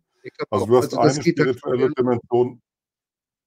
Ah? Und ich, wie gesagt, ich muss hier passen. Äh, ich weiß, dass es da was höchstwahrscheinlich gibt, ja. aber ich bin halt der Analytiker. Ja. Ich bin der ehemalige Soldat, der genau Analysen macht und so weiter. Lageanalysen gewohnt ist, mehr oder weniger, was ich habe, was ich beurteilen kann. Äh, und, und dann endet das auch. Also wie genau. gesagt, aber. Deswegen, wir wollen, wir wollen dich auch mehr so bei deiner Stärke hier heute ähm, haben, wenn dir das auch recht ist, ja. Ähm, ich ja, hätte noch eine Frage ja. an dich. Ich hätte noch eine ja. Frage an dich. Jetzt ähm, angesichts, und, und die Frage kommt, kommt dann hart geschossen, angesichts von, angesichts von BRICS oder einer multipolaren Welt, die aufgebaut wird, wird einer Seidenstraße als größten Investitionsprojekt, was wir überhaupt nur gesehen haben bislang, ähm, meinst du, angesichts dessen gilt die Heartland-Theorie noch? Wir sehen einen Ukraine-Krieg, der beinahe beendet ist. Wir haben ja, über den globalen Rückzug der Amerikaner ja, natürlich. In, den Köpfen, ja. in den Köpfen, in den angelsächsischen Köpfen spielt das weiter. Und das sagt aber, dass die, die, die, die, das Zentrum unterhalb des Hartlands liegt, nicht das er. Und äh, mhm. äh, wir haben jetzt kommt natürlich die, die Verkehrsverbindung vom Osten nach Westen. Und das haben wir auch 1914, ich glaube vorher, die Bagdadbahn hat ja was ähnliches vorgehabt. Sie wollte diese ja. Region ja erschließen. Und sie hätte genau. diese Region erschlossen. Es wären reiche Gebiete geworden entlang der Bagdadbahn. Und es gab nur ein Land. Alle Länder waren begeistert von der Bagdadbahn, bis auf ein einziges Land. Und das ja. war England. Serbien. Serbien. Und Serbien mhm. hat natürlich England. von England beeinflusst. Und Serbien hat dann natürlich hier tatsächlich dann ja auch den Stecker gezogen, letztendlich, wenn wir so wollen. Ach, du meinst als Anlieger, als Anlieger meinst du? Ja, aber, Egal. Mhm. Mhm. aber jetzt ist ja die andere Frage, ist, haltet ihr, und das jetzt mal wirklich in die Runde, haltet ihr denn die Vereinigten Staaten und den Westen überhaupt noch für potent genug, äh, diese Dinge auszuführen? Weil wir reden ja jetzt, erstens reden wir vom Geld äh, und Kapital ist ein flüchtiges Wesen. Das heißt, das Kapital wird sich dorthin äh, verkrümeln. Und das machen logischerweise auch diese Familien äh, dort, wo was zu verdienen ist. In den Vereinigten Staaten sieht es im Moment nicht danach aus. Auch wenn wir uns anschauen, die Vereinigten Staaten als Land haben ja eine ganz andere Bedrohung, die wir hier in Europa gar nicht auf dem Schirm haben. Wir erleben gerade diese Thematik, Texas sichert die eigene Grenze ab. Ja. Und was ganz wenige wissen, ich habe es auch erst wieder ganz äh, vor kurzem erst gehört. In Mexiko beispielsweise hat die Hamas mehrere Ausbildungslager, beziehungsweise dort auch schon äh, Zellen gebildet. Also wir reden jetzt davon, wir haben eine US-Regierung, die ja aktiv dabei ist, das eigene Land mit ähm, fremden Menschen, ähnlich wie bei uns, ähm, zu fluten oder dass es zugelassen wird, dass, dass hier geflutet wird. Allerdings in einem ganz anderen Maßstab, als was wir hier noch haben. Äh, und dann hast du natürlich die Thematik, äh, du hast jetzt, also, oder andersrum gesagt, die Vereinigten Staaten als Insel haben bis jetzt noch niemals wirklich äh, die, die Auswirkungen ihrer Taten spüren müssen. Also wir reden jetzt mal von Verantwortung übernehmen oder Konsequenzen tragen müssen. Weil die einzigen, die es irgendwo mal erwischt hatten, waren vielleicht irgendwelche GIs, die man irgendwo hinausgeschickt hat in die Welt, die dann vielleicht der ein oder andere auch mal im Zinksack zurückgekommen ist, aber nicht in der Masse. Und wenn wir jetzt tatsächlich davon reden, dass wir ja in einer Welt sind, wo ich ähm, tatsächlich jetzt eventuell einen Feind habe, der in mein Land schon lange eingesickert ist oder hier einsickern könnte, das würde aus meiner Sicht die Vereinigten Staaten zerreißen. Und wenn die Vereinigten Staaten als Gebilde zerrissen sind, dann funktionieren diese ganzen Pläne nicht mehr. Ähm, und ich denke, dass das im Moment auch eine große Zerreißprobe sein könnte oder beziehungsweise vom Inneren her dieses Themate, Thematik beendet, weil die EU alleine ist aber zugleich mal gar nichts fähig. Das sieht man jetzt. Die meine, Amerikaner schneiden ihnen im Moment gerade das eigene Gas ab. Und sowas hat man natürlich auch nicht erlebt, dass man die Dominions, äh, die man gerne in den Krieg schicken möchte, auch noch vom Nachschub abschneidet. Also da sind so Dinge, wie seht ihr das? Seht ihr denn, dass das, diese Hirngespinste aus meiner Sicht dieser ganzen Strategen, dass die überhaupt noch aufgehen? Weil ähm, die sind nicht mal mehr in der Lage, wie wir es gerade vorhin schon besprochen haben, mit einer drittklassigen Miliz. Gut, die Houthis sind schon etwas besser, aber mit einer Miliz tatsächlich fertig zu werden. Wirklich fertig zu werden. Vom Iran brauchen wir gar nicht zu reden. Genau. Ja, natürlich. Wenn wir schauen, wir brauchen ja nur den Konflikt in Vietnam uns ansehen, die Vietcong, äh, wie die gekämpft haben äh, gegen die modernst technisierte Armee, die flächendeckend Giftgas eingesetzt hatten, also dieses Agent Orange, äh, um die, die, die Bäume zu entlauben. Also was das für eine Verheerung, also auch von der Umwelt her, das ist ja gar nicht absehbar. Das ist ja noch über Generation, ist ja alles im Boden drin und so weiter und so weiter. Und trotzdem haben sie den Krieg verloren. Sie mussten fliehen. Ich erinnere mich die Bilder 1975, wie die Menschen sich da an die Kufen der Hubschrauber gehängt haben, um dann noch ausgeflogen zu werden. Kann ich mich erinnern. Oder jetzt äh, 2021, äh, wie sie aus Afghanistan geflohen sind. Das war ja auch eine Flucht in dem Sinne. Also, und sie haben verloren gegen die Taliban, die da mit Sandalen gekämpft haben. Also, äh, äh und mit, mit einfachen Waffen. Also, sie haben alle stehen und liegen lassen. 20 Jahre. Und vor allem auch, was ich ja nie begriffen habe, wenn man eine Parlamentsarmee und der, das Parlament hat ja immer zustimmen müssen für den Einsatz verlängert. Es hat, also von Afghanistan ist nichts ausgegangen. Nachweislich, niemand, kein Afghaner hat an diesem Anschlag 9-11 teilgenommen. Nicht ein einziger. Das einzige Vergehen, was man ihnen vorwerfen konnte, war, dass sie Osama bin Laden Asyl gegeben haben. Und die Taliban waren bereit, ihn auszuliefern. Der Bush wollte die sofort haben, den Osama bin Laden.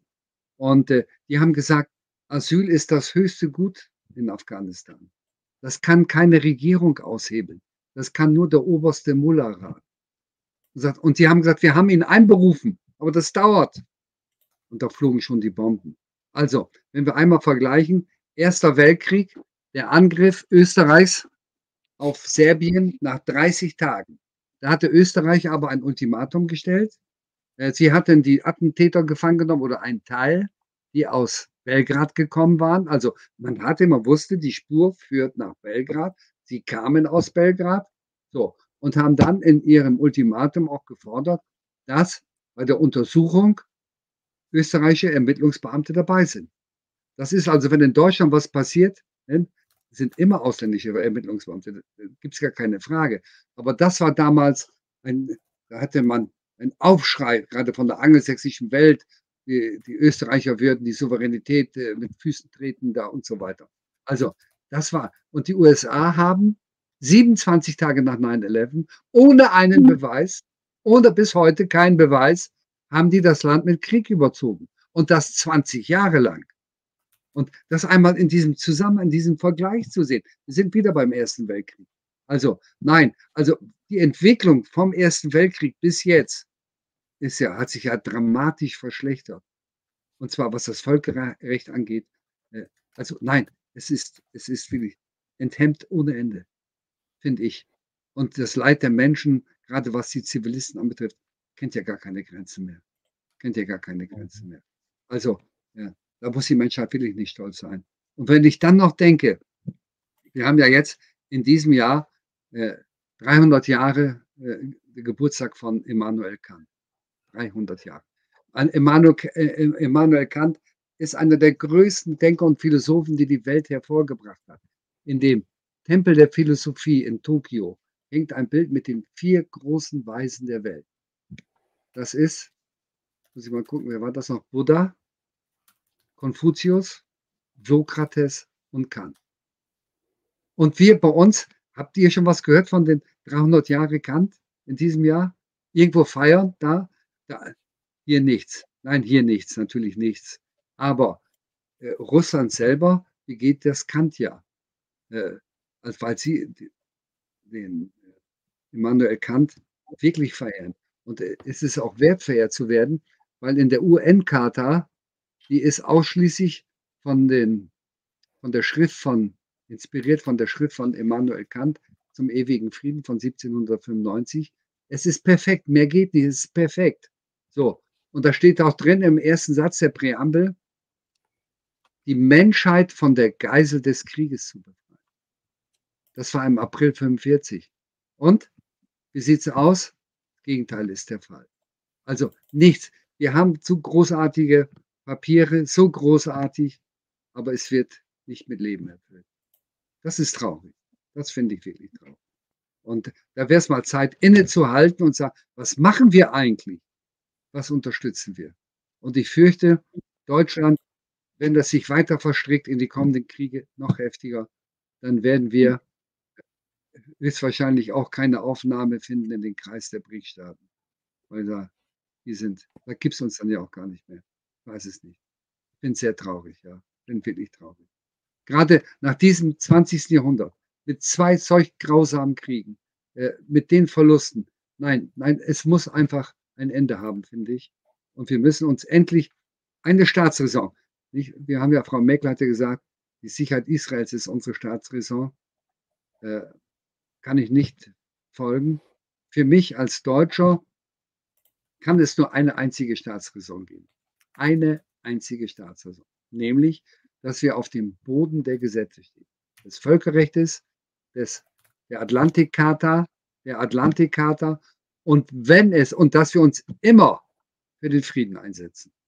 Nicht, dass wir nie, und wir wissen ja, also in meinen Lebzeiten, ich weiß, alle Kriege, die ich bewusst mitverfolgt habe, das sind nicht wenige, wurde der Kriegsanlass immer nur gelogen. Er war nie anders, immer nur gelogen. So. Und da meine ich, da müsste man doch einmal lernen und sagen, äh, wir glauben es nicht mehr. Wir wollen es verifizieren und so weiter. Wir können nicht gleich mitmachen und uns gleich auf eine Seite stellen. Das geht gar nicht. Also nochmal, diese Rücksichtnahme aus der Erfahrung der immerwährenden Lüge, das geht einfach nicht mehr. Und dann der Verantwortung, dass wir dem Frieden zu dienen haben. Dass vom deutschen Boden kein Krieg ausgehen darf. Und wenn ich sehe, was da in, in, in Rammstein passiert, äh, wenn da der, der Hegemon zur Befehlsausgabe befiehlt, Nein, das darf doch nicht wahr sein. Es darf nicht wahr sein. Also für mich gibt es nur eins. Als erstes müssen wir das Stationierungsabkommen aufkündigen. Als erstes. Und wir können das ja. Wenn wir souverän sind, können wir es doch. Und äh, wenn wir uns wieder in einen Krieg einlassen, zum dritten Mal gegen Russland kämpfen, dann geht es wie mit Karthago. Äh, nach dem dritten Mal war nichts mehr da. also ich äh, möchte ein, ein, Stück weit mal ähm, vielleicht meine Sichtweise reingeben, weil ich sehe diesen Krieg gegen Russland nicht. Ja, ich sehe, dass, ähm, sag mir oder sagt ihr mir, wenn ihr das anders seht, ich bin im Grunde mehr da bei Mark, der sagt, die, die Potenz ist nicht da von Seiten USA. Sie ist über Doktrinen seit 2004 von ihren äh, Strategen niedergeschrieben worden. Wir können keine zwei Fronten bedienen, wir können nicht den Pazifik und das Heartland Russland bedrohen. Dafür reichen unsere Mittel nicht. Ähm, ich sehe, dass äh, die NATO in Vilnius einen Defensiv, eine Defensivstrategie eingeschlagen hat. Sie will ihre fehlende Industriekapazität ähm, mit dem Faktor Zeit heilen und will dann auch ein, ein Defensiv, ein Gürtel um Russland ziehen, kein Angriffskrieg, sondern es erstarren lassen.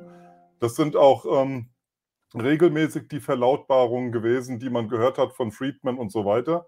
Also nicht Russland invasiv äh, zu überfallen, sondern es abzugrenzen und Wortlaut dahinter können sie machen, was sie wollen. Ähm, sie wissen, sie können den Krieg nicht gewinnen und sie sehen jetzt global dass sie einen Ordnungskräftezerfall hinnehmen müssen. Also das sind alles keine, keine Voraussetzungen, mit denen ich in einen Krieg gehe. Das alles betrifft leider äh, nur die konventionellen Waffen. Mhm. Also ein, ein zu Tode gereizter oder aufs Blut gereizter könnte bei, in, im wahnhaften Denken natürlich noch auf das Atomszenario kommen, weil ihm das wieder Potenz verleiht. Ja. Ähm, Ansonsten auch, auch Hat sich doch einmal sehe, gemacht. Ein letzter Satz noch. Ich sehe auch kein Völkerrecht, sondern ich sehe, das ist abgeschafft, sondern ich sehe eine internationale, regelbasierte Ordnung, wie man es jetzt nennt. Ein nettes Wort für Willkür und wir tun, was probat ist. Ja. Und, ja. ja. ja. Also, aber, da kommen, aber da kommen wir doch genau an den Punkt, wo wir sagen, es gibt ein Wunschdenken hm. und auch eine eine, nennen wir sie mal, westliche Elite, die auch durchaus natürlich von diesen Familien gesteuert werden ähm, oder beziehungsweise beeinflusst werden. Wir kommen aber da wirklich an den Punkt, ähm, der äh, Krug geht so lange zum Brunnen, bis er bricht. Mhm. Und vielleicht waren es jetzt die letzten 300 Jahre, aber mit Russland hat man sich wieder mal den Falschen ausgesucht. Warum? Weil diese, dieser Versuch, gegen Russland vorzugehen, äh, wir hatten schon mal, haben die Schweden probiert, sind gescheitert, haben die Polen probiert, immer 100 Jahre zwischendrin. Die erste NATO-EU, äh, Frankreich, dann das zweite Mal in dem 30-jährigen Krieg von 14 bis 45, hat wieder nicht funktioniert. Ähm, es wird nicht funktionieren. Das ist ein, ein Traum. Und da müssen wir auch eines mit in äh, Beziehung nehmen. Wir reden hier auch tatsächlich von Volksgeistern. Und der russische Volksgeist erwacht immer dann, wenn es brennt. Genau. Ähm, und der mhm. ist erwacht und drängt diesen, also diesen atlantischen Geist zurück. Und ich denke, wir sollten uns auch immer noch eines vergegenwärtigen. Die Vereinigten Staaten sind absolut meisterhaft in der Täuschung, der Lügen, der Propaganda. Man möge ja. sich Hollywood anschauen. Wir können ja. uns, was für sich, tausend Filme anschauen. Jetzt zuletzt Tom Cruise mit Top Gun 2. War ja auch ganz klar. Die Vereinigten Staaten im Angriff, äh, wie damals in Star Wars 1 auf den Todesstern, das war der Iran. Natürlich hat man ihn nicht genannt. Und man war siegreich. Ähm, das ist amerikanisches Kino, so sind wir aufgewachsen, so, so ist unser Denken beeinflusst worden. Aber noch viel schlimmer, die ganzen Eliten im Westen und vor allem in den Vereinigten Staaten sind genau damit aufgewachsen und haben noch niemals, die Vereinigten Staaten haben noch niemals einen Krieg gewonnen. Sie haben den Zweiten Weltkrieg nicht gewonnen. Sie haben ihn erfolgreich gefochten im Pazifik. Aber in Europa haben sie die Reste zusammengekehrt und das muss man einfach so sagen, fairerweise. Die Wehrmacht wurde nicht durch die US Army geschlagen, sondern wurde in einem absolut brutalen, äh, menschenverachtenden äh, Feldzug von 41 bis 44 in den Weiten Russlands vernichtet. Das, was da war. Und die Amerikaner, wie gesagt, mit den Briten sind da gekommen und haben die Reste zusammengekehrt in der Normandie. Ähm, es war auch hier die Logistik und viele andere Dinge und vor allem die Luftüberlegenheit, die werden sie bei Russland nicht haben. Also es sprechen so viele Faktoren dagegen, dass ich sage, die mögen das vielleicht irgendwo provozieren, aber selber sind sie impotent. Und mhm. ähm, ich denke, was wir auch sehen, vielleicht können wir das noch mit einbringen. Wir haben es jetzt gesehen, man hat ja versucht, Ungarn jetzt mehr oder weniger aus den Reihen der Europäischen Union mit einem Wirtschaftskrieg und der wirtschaftlichen Zerstörung ähm, zu bedrohen.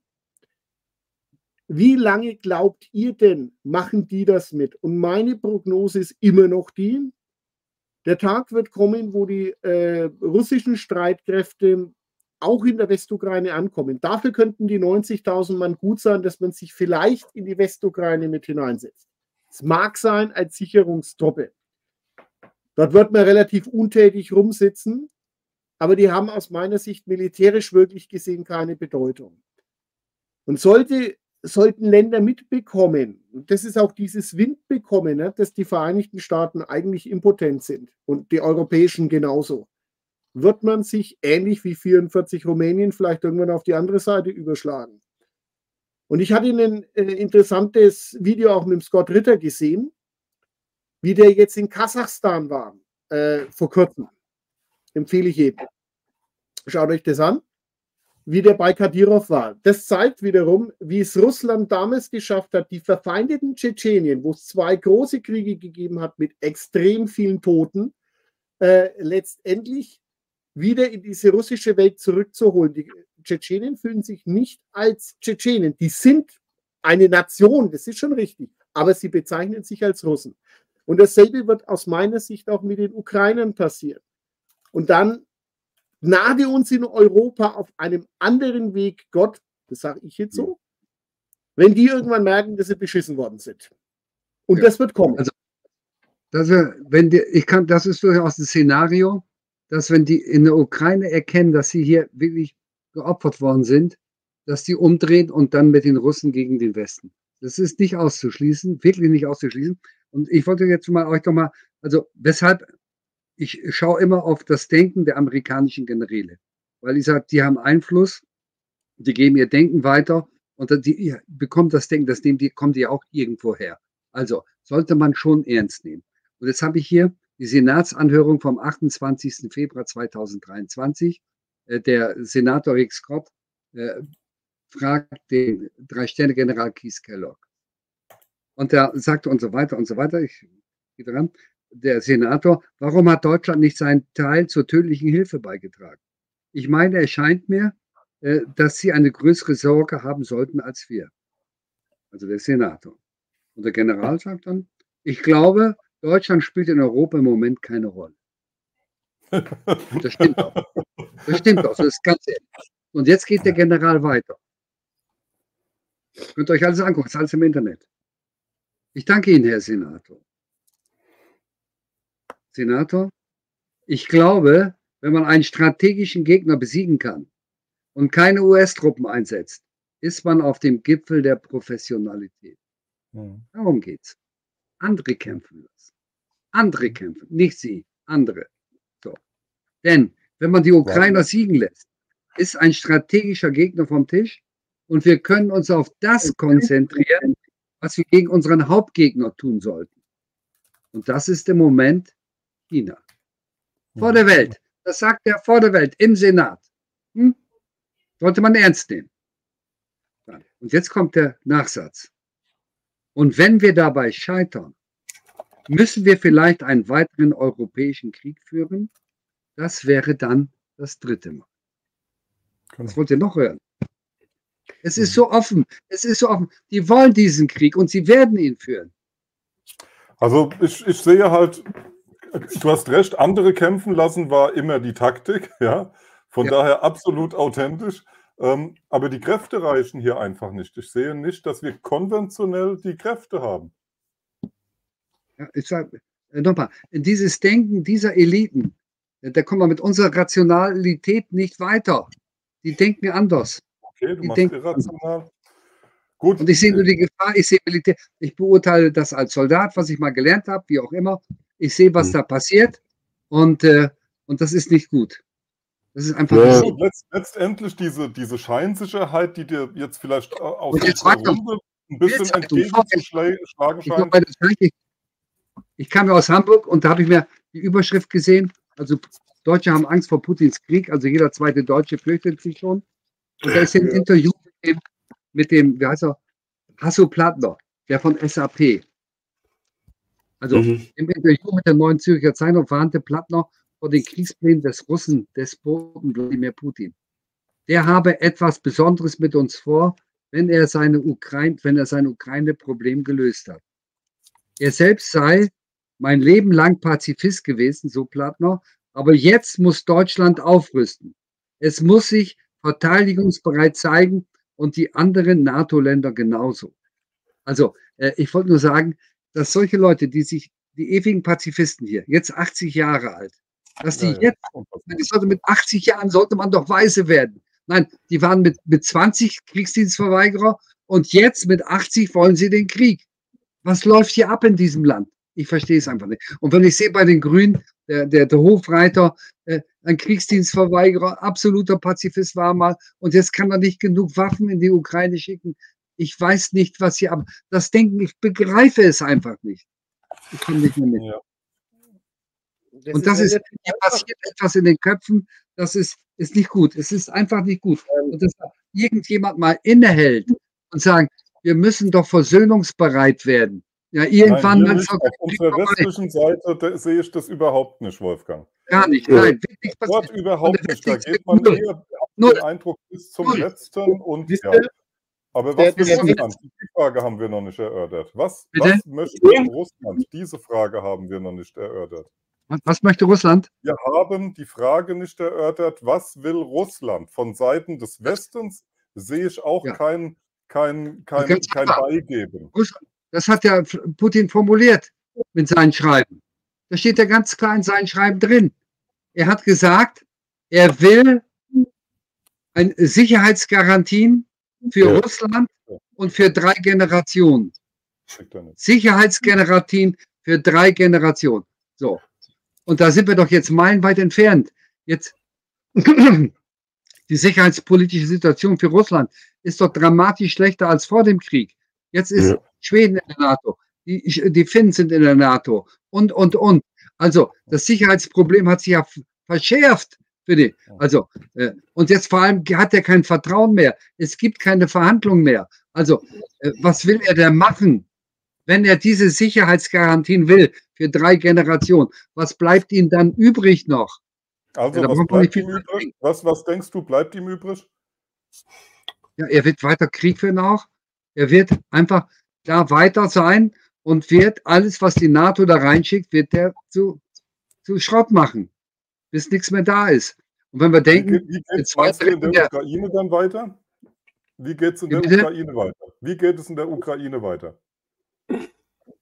Ja, also ich denke, äh, dass die Ukraine, ich hab, kann, kann, mir nicht vorstellen, dass, äh, dass äh, die russische Föderation die Ukraine besetzt wird. In der Ukraine wurde, wurde Partisanenkrieg gemacht bis 1956. Und das waren ehemalige SS-Leute, die von 45 bis 56 da weiter Krieg gemacht haben in der Ukraine. Und sowas, das ist einfach, nein, sowas bindet man sich nicht ans Bein. Bringt da nichts. das ist der Ukraine gewesen. Bitte? Genau. Das ist ja genau die Westukraine, die keiner haben will. Was ja. Die will keiner haben. Die will keiner haben. Und Sicherheit auch, auch nicht der Westen. Das heißt, ja, du hast dann plötzlich ein Thema, das du, gehen wir mal davon aus, äh, Putin hat es jetzt angekündigt, auch in Leningrad, hat es nochmal ganz klipp und klar gesagt, äh, zumindest wurde das so interpretiert, dass er gesagt hat, ähm, wir werden russische Menschen schützen. Wir werden die russischen Städte auch zurückholen. Und das ist Odessa, Charkow, Dnipropetrovsk, äh, ne, äh, Nikolaev und so weiter und so fort. Also sprich, das, was auch schon länger durch die äh, Gegend geistert, auch um natürlich das Schwarze Meer zu schützen, wird Odessa sein, was als letztes mitkommen wird. Garantiert aus russischer Sicht. Ähm, man hat immer noch die Möglichkeit, jederzeit auf Kiew äh, zu marschieren über Weißrussland. Da gab es ja jetzt auch, ähm, äh, Lukaschenko war in Russland längere Zeit. Hier wird die Union aber vermutlich zusammenkommen. Äh, Und ähm, die andere Sache ist eben, die ich dann auch sehe, ich gebe euch recht, natürlich ist hier Partisanenkrieg oder sonst was. Aber wir haben natürlich eine andere russische ähm, sagen wir mal so, wir haben heute eine russische Föderation, deswegen hatte ich das vorhin mit Tschetschenien ange, äh, angeboten. Und wir haben äh, keine Sowjetunion mehr, die sehr repressiv äh, vorgegangen ist gegen alles. Ähm, ich glaube zumindest, äh, sollten ein Großteil der in der Ukraine noch lebenden Menschen irgendwo die Möglichkeit haben, zwischen Pest und Cholera, also jetzt entweder komplett verheizt zu werden, das ist die Variante 1 für westliche Interessen, oder äh, im Falle eines auch eines Sturzes, weil Zelensky wird wahrscheinlich die nächsten 18 Wochen nicht mehr überleben als Präsident äh, der Ukraine. Mhm. Äh, naja, dann ist die Frage, was kommt dann? Und sind die überhaupt in der Lage, irgendwas zu tun? Und was man auch nicht vergessen darf, wir sind in einer anderen finanziellen Situation. Die äh, Vereinigten Staaten, es wird ja kein Geld geschickt, es wird der Ukraine nur Kredit gegeben. Und irgendjemand muss diesen Kredit absichern. Und du hattest vorhin die schwarzen, äh, die schwarzen Böden angesprochen. Wenn diese schwarzen Böden plötzlich in russischem Territorium liegen, werden die Familien Dupont und sonst was eine Menge verlieren. Darum geht es, glaube ich, wirklich. Und sie ja. werden das nicht zurückbekommen, weil sie es auch nicht legal erworben haben können. Ich rede jetzt aus russischer rechtlicher Sicht, weil die sagen, wir haben 14 einen Putsch gehabt, alles, was danach gekommen ist. Ich bin sicher, dass da was kommen wird, dass das aufgelöst werden wird. Und dann sehen wir noch ganz andere Spiele. Und die zweite, der zweite Ball, wir haben jetzt auch eine andere Situation natürlich im Mittleren Osten. Ich hatte, wir hatten es vorhin mit dem Iran. Mhm. Der Iran hat jetzt eine strategische Allianz mit äh, der Russischen Föderation. Wir haben China, die eine Quasi-Allianz mit der Russischen Föderation eingegangen ist. Ähm, ne, Zumindest man hat dieselben Interessen.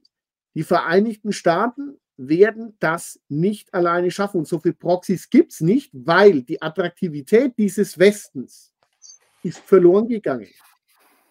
Was meint ihr denn? Also ich kann es mir nicht vorstellen, dass sich hier nochmal jemand vor den Karren spannen lässt, der wirklich ins Gewicht kommt. Und Europa sehe ich, wie der amerikanische General schon gesagt hat, nicht wirklich gewichtig.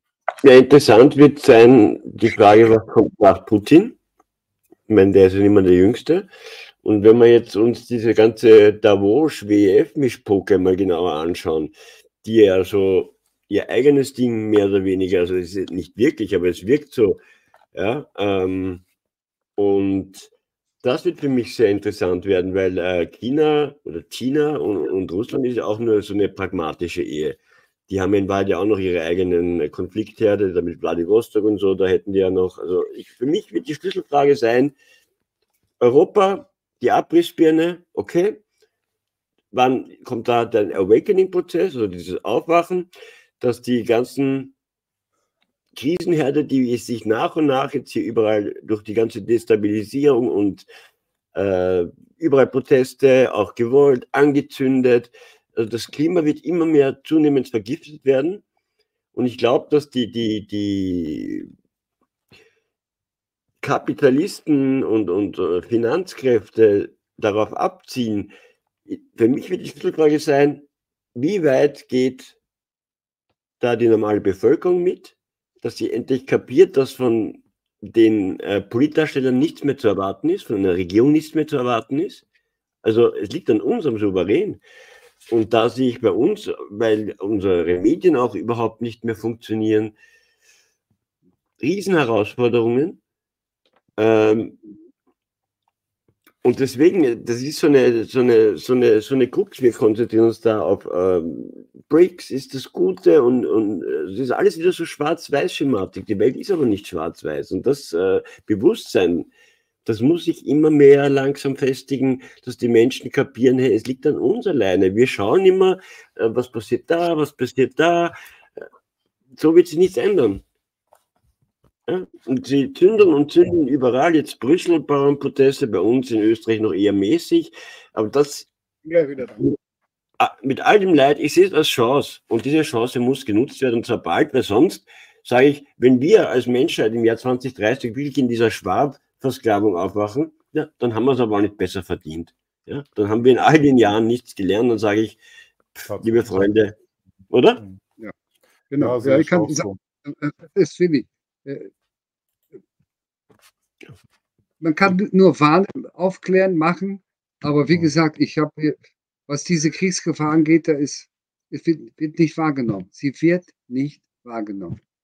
Ja, das ist, das ist ein Problem, das, das ähm, spricht schon fast wieder dafür, ähnlich einer Traumwandel, Traumwandeln in den, wie in den Ersten Weltkrieg, wie es ja der Herr Clarks gerne gesehen hätte. Ich sehe da eher ein, ein geplantes Vorgehen Aber diese Scheinsicherheit, die, die spricht ist ja auch geplant. ein Hereinstolpern. Zwei Fragen an dich, äh, Wolfgang. Wo denkst du, muss nach Russlands Interessen her mindestens die Grenze zum Westen verlaufen, um das eigene Territorium halbwegs zu, zu schützen?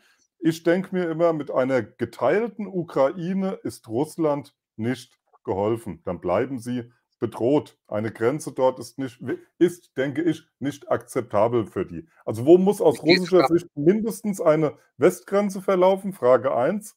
Frage 2.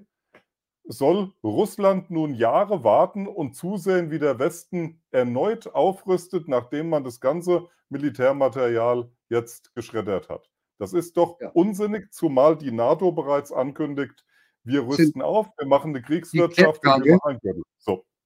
Das ist die Kernfrage ja. mit Sicherheit. Und ich kann nur sagen, wenn ich mich in, die, in, in den Kreml versetze und das, was Sie bisher gefordert haben, diese Sicherheitsgarantien, Sie werden diese Sicherheitsgarantien, äh, wenn hier die NATO weiter bleibt, wird das ewig weitergehen. Also Russland wird nur in Frieden leben können mit einem Europa, das friedlich ist und in dem es dann keine NATO gibt und auch keine EU. Mhm. Weil die EU ist nämlich ein Werkzeug der Amerikaner von 1945, äh, genau zu diesem Punkt, genau dafür, was heute passiert. Also ich muss sagen, die das geplant haben und deswegen, äh, wie gesagt, sehe ich das ein bisschen anders. diese Strategen in den USA, die das geplant haben, ab Kriegsende, wie sie Europa hier einbinden können, wie sie das machen, mit EU und NATO. Genial. Es ist einfach, nicht, das ja, es ist wirklich genial gemacht. Und heute haben sie Europa da, wo sie es haben wollen. Und zwar, also nein, es ist perfekt gemacht. Und äh, mhm. ich habe also wirklich, äh, da, vor deren mhm. Strategen habe ich da schon äh, wirklich heiden Respekt. Und das sollten wir ernst nehmen. Aber ich denke, äh, äh, aus russischer Seite, sie werden sagen so, die NATO ist überholt, wir haben, der Warschauer Vertrag hat sich aufgelöst, 1990, 91. Und äh, die NATO muss auch, und wir brauchen hier ein Europa, wirklich, und das brauchen wir als das Gegengewicht hier, um Frieden in Eurasien zu haben, müssen wir Eu Europa stärken. Und das hätten wir ja vorher gehabt. Äh, 2001 war ja Putin bereit, mit Europa gemeinsam hier einen, einen Pol zu binden in Eurasien gegen China. Und dann, nachdem man ihm die, die Hand aus, äh, weggeschlagen hat, hat er dann natürlich da mit China. Also das war aber auch ein Prozess, der hat lange gedauert. Das hat zehn Jahre gedauert.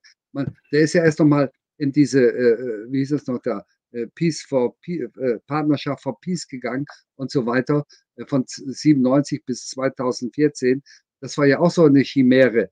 Äh, Partnerschaft for Peace, das war 94 mit diesem Tradoc 525-5 und da war so, dass mit den Operations Assassin War, da war diese Friedensmaßnahmen, die führten in den Krieg rein, nur zur Ablenkung. Also es waren überall für die Armee, kann man nachlesen, Anweisungen, wie sie über diese Maßnahmen, äh, äh, zivile Hilfe, Katastrophenhilfe, äh, äh Waffen einsammeln, äh, friedensbildende Maßnahmen, wie sie da in den Krieg kommen. Ganz gezielt.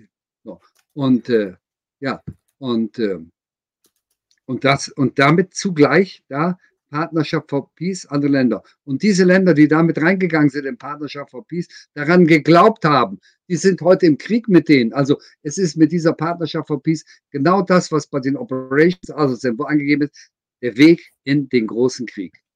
So. Also nein, und sie machen nicht mehr mit. Sie, das ist jetzt vorbei. Es ist vorbei. Und äh, Gut, aber trotzdem, dann, frage ich dich, dann, dann frage ich dich, ist Europa und die NATO auf dem Weg, sich zu implodieren, sich selbst zu zerlegen, oder siehst du das eher nicht so? Doch, ja klar, ja, natürlich, natürlich.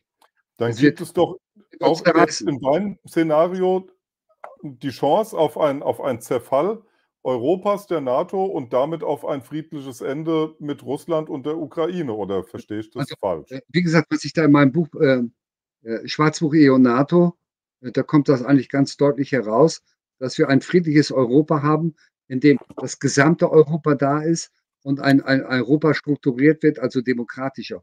Das muss viel demokratischer sein. Und er steht ja auf dem Fundament äh, von Otto von Habsburg, also Pan, Europa. Ja. Und das ist schon mal, also das ist ja so schlimm, das ist wirklich, nein, das ist ein Fundament, das führt einfach nur, nur in, in, in die falsche Richtung äh, Rennuntergang, sage ich mal. Ja, nein. Also damit muss man sich beschäftigen, wirklich. Ja, was sind die Fundamente dieser EU? Und die sind übel. Die sind wirklich übel. Ja. Und dann wird sich das alles lösen. Denke ich schon, ja. Und äh, wichtig wäre, dass oh, das, ich. Entschuldige, äh, das, ich, ich, bin ja Zykliker. Das ging doch damals los mit Frankreich und Deutschland an diesem Symboltag 9. Mai.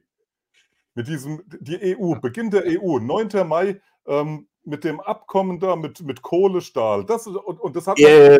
man da immer symbolisch drauf. Das heißt, 9. Mai. Ja? Ja, 9. Mai. 9. Mai. Natürlich ist alles Symbolik, das ist richtig. 9. Mai, da haben wir den Robert Schumann, äh, der gesagt hat, hier Montanunion und so weiter. Und da hat man zusammengelegt, ja. Ja, hat man ja, zusammengelegt Kohle und Stahl. Kohle genau. und Stahl brauche ich, da ich lege es zusammen, um Synergieeffekte zu haben, wenn ich Krieg machen will brauche ich das. Brauche ich habe ich schon mal gesagt. Und das war 1949 die NATO. Am 19. Dezember 1949 wurde der Kriegsplan Dropshot von den USA verabschiedet. Und zwar der Krieg gegen Russland, der Vernichtungskrieg im Jahr 1957 mit 300 Zerstörung Russlands oder der Sowjetunion. So. Und dann kam Kohle und Stahl, um Europa kriegsbereit zu machen um das zusammenzufassen. Also das, der Marshallplan gehört voll mit zu diesem geplanten Angriff gegen die Sowjetunion. Genau, da, Ganz da klar. drauf hinaus. So, ja. Und das Da gehört alles zusammen. Ja. Und da gehört aber dann auch eine Stalin-Note von 53 rein, äh, Ja. was ja damals ein, ein neutrales, äh, Die, die, die, die, die, Neutralitätsnote von Stalin zu Ja, genau. Russland 52. Ja klar, das 52, wurde, alles- genau. ja nicht mal, der wurde ja nicht mal nachgefragt. Das wurde ja gleich vom Westen, Adenauer musste das ja gleich äh, äh, abschmettern. Das war ja nie geplant. Weil wir hatten ja schon den Kriegsplan Dropshot, den Krieg für 57 und die Wiederaufbau, die Wieder, äh, äh, die Remilitarisierung Deutschlands war ja alles schon angelaufen. Ja, es ging darum, mit zwölf deutschen Divisionen dann Russland anzugreifen. Also nein, es ist ein es Ja, doch, ja, doch. Und, und das, ich habe eben schon so aufgehört, äh, aufgemerkt, als du sagtest, das ist auch nicht ganz ausgeschlossen, dass die Ukrainer äh, sich umdrehen und dann gegen den Westen laufen. Das wäre nämlich das Spiegelbild ähm, zum Ja. Zweiten Weltkrieg als äh, Operation Unthinkable Ja. Ja, ähm, genau. gestartet werden sollte Ja. und in den Kriegsgefangenenlagern, den Rheinwiesenlagern, die Deutschen darauf warteten, Ja. wieder bewaffnet Genau. zu werden und gegen Russland zu gehen. Und der Da Amerikaner. können wir mit dem, mit dem Umdrehen, das haben wir bei den Italienern, Badoglio 1943, haben die auch die Zeiten gewechselt. Das geht auch ganz schnell. Und äh, wenn die Ukrainer mal begreifen, was hier, wie sie hier missbraucht werden, und alleine, wenn sich mal diese äh, Senatsanhörung mit diesem General, wir, die größte Professionalität, dass wir andere kämpfen lassen. Ja, wenn das mal ein junger Ukrainer das liest und sagt, um Gottes Willen, wie werde ich denn hier missbraucht von solchen Leuten? äh, Ja. Die die unterschätzen. Es sind, es sind eine Menge Ukrainer auch als Flüchtlinge nach Kanada gekommen, beziehungsweise auch, ähm, auch in die Vereinigten Staaten. Und das ist auch wieder das, was ich meinte mit diesen offenen Grenzen.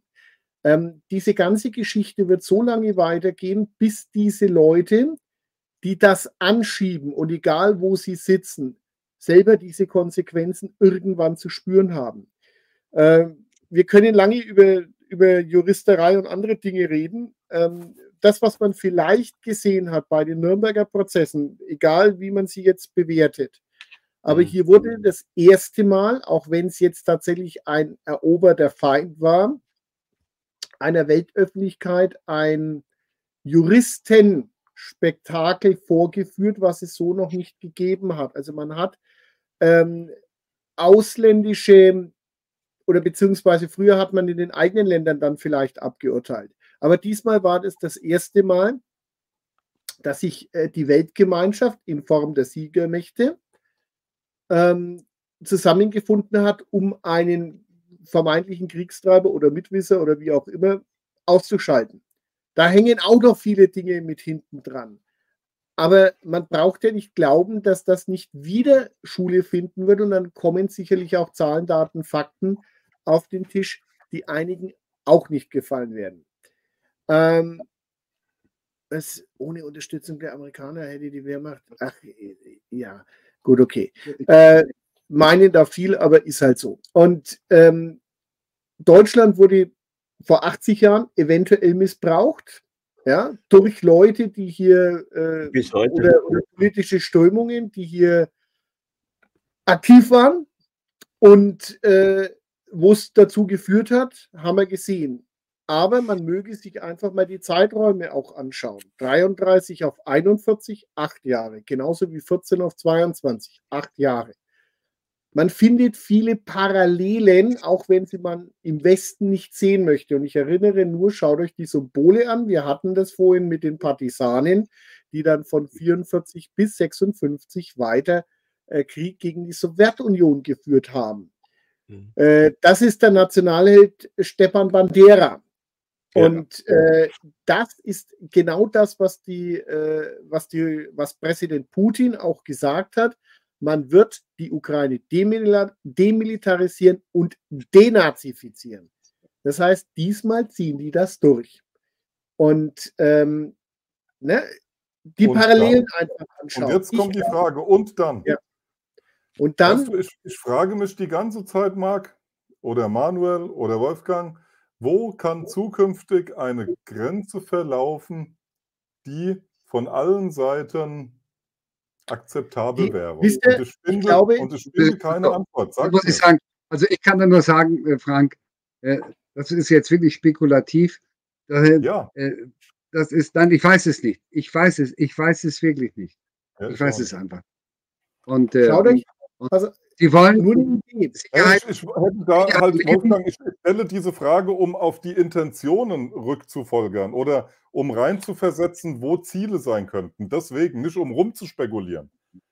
Wäre um es, dann auf Intentionen rückzufolgern, ja. Wäre es eine Option, wenn die Amerikaner tatsächlich sich zurückziehen müssen? Das ist der Punkt. Das wird die Amerikaner. Pleite sind. Oder die Amerikaner hier stehen und Rammstein eine Basis ist, äh, die mit den äh, Dark Eagle Raketen, äh, die ja auch dann als Lenkwaffen und, und, die nicht. die da wieder, nein, das sind die genauso bedroht. Also die Grenze muss dann weit, weit an Dings vorbeigehen, mindestens bis zum Rhein, damit wir diese, und dann kann man wieder größere Waffen dann jenseits des Feuer einstellen. Nein, das ist keine Lösung. Da werden immer wieder neue Waffen entwickelt, die dann weitergehen. Es ist nicht die Lösung. Es ist einfach nicht die Lösung.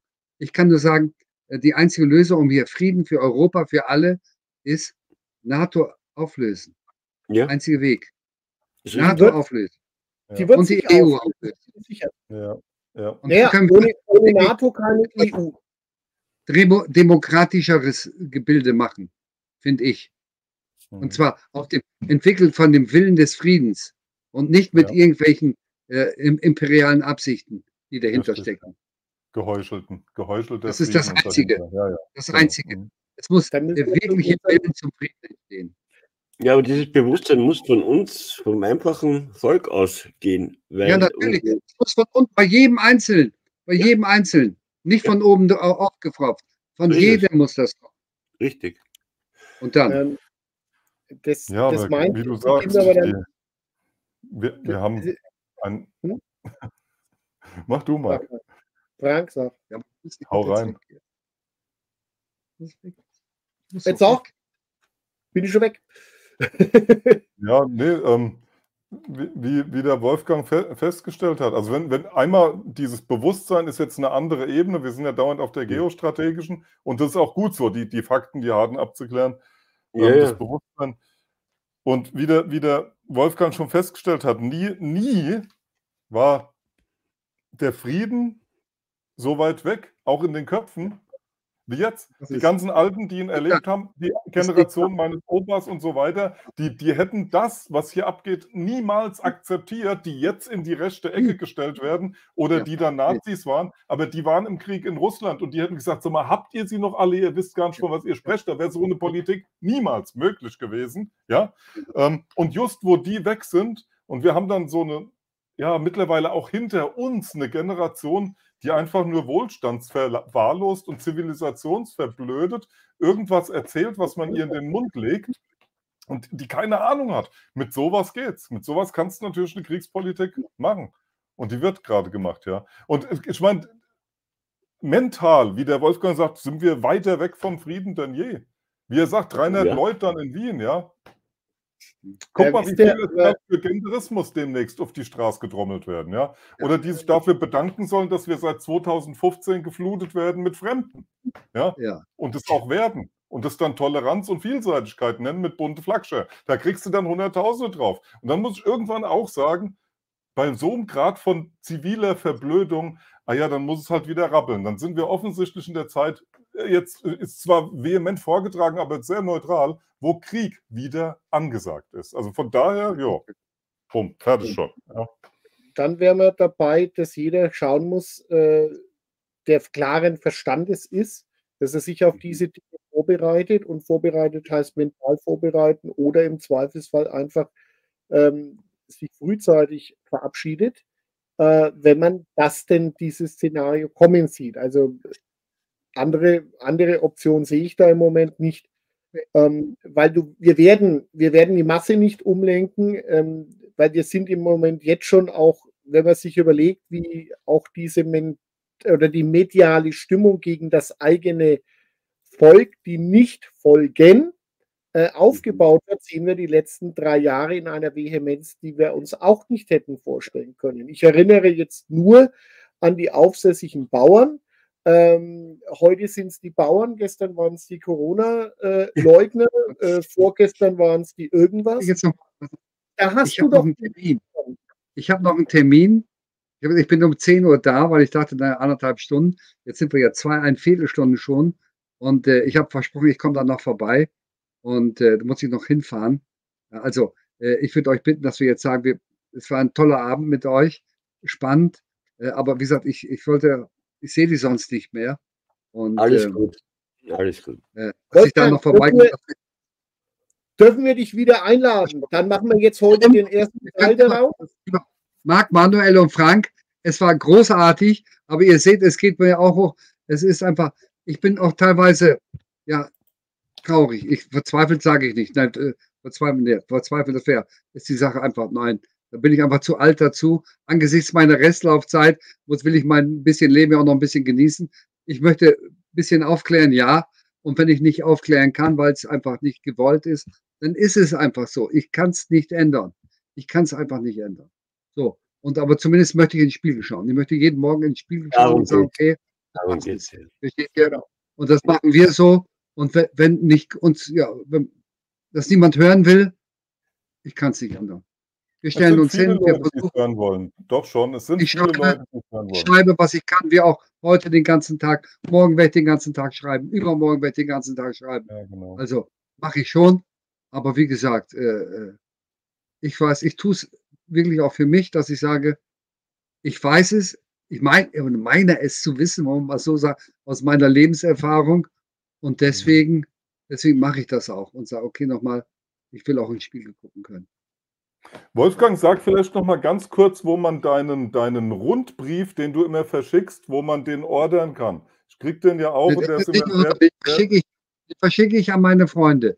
Das ist aber der Artikel, der oh. bei Apolut erscheint. Der ist jeden Donnerstag als Podcast in Apolut. Apolut. Und okay, ich darf den zwei Tage später, darf ich den an meine Freunde verschicken.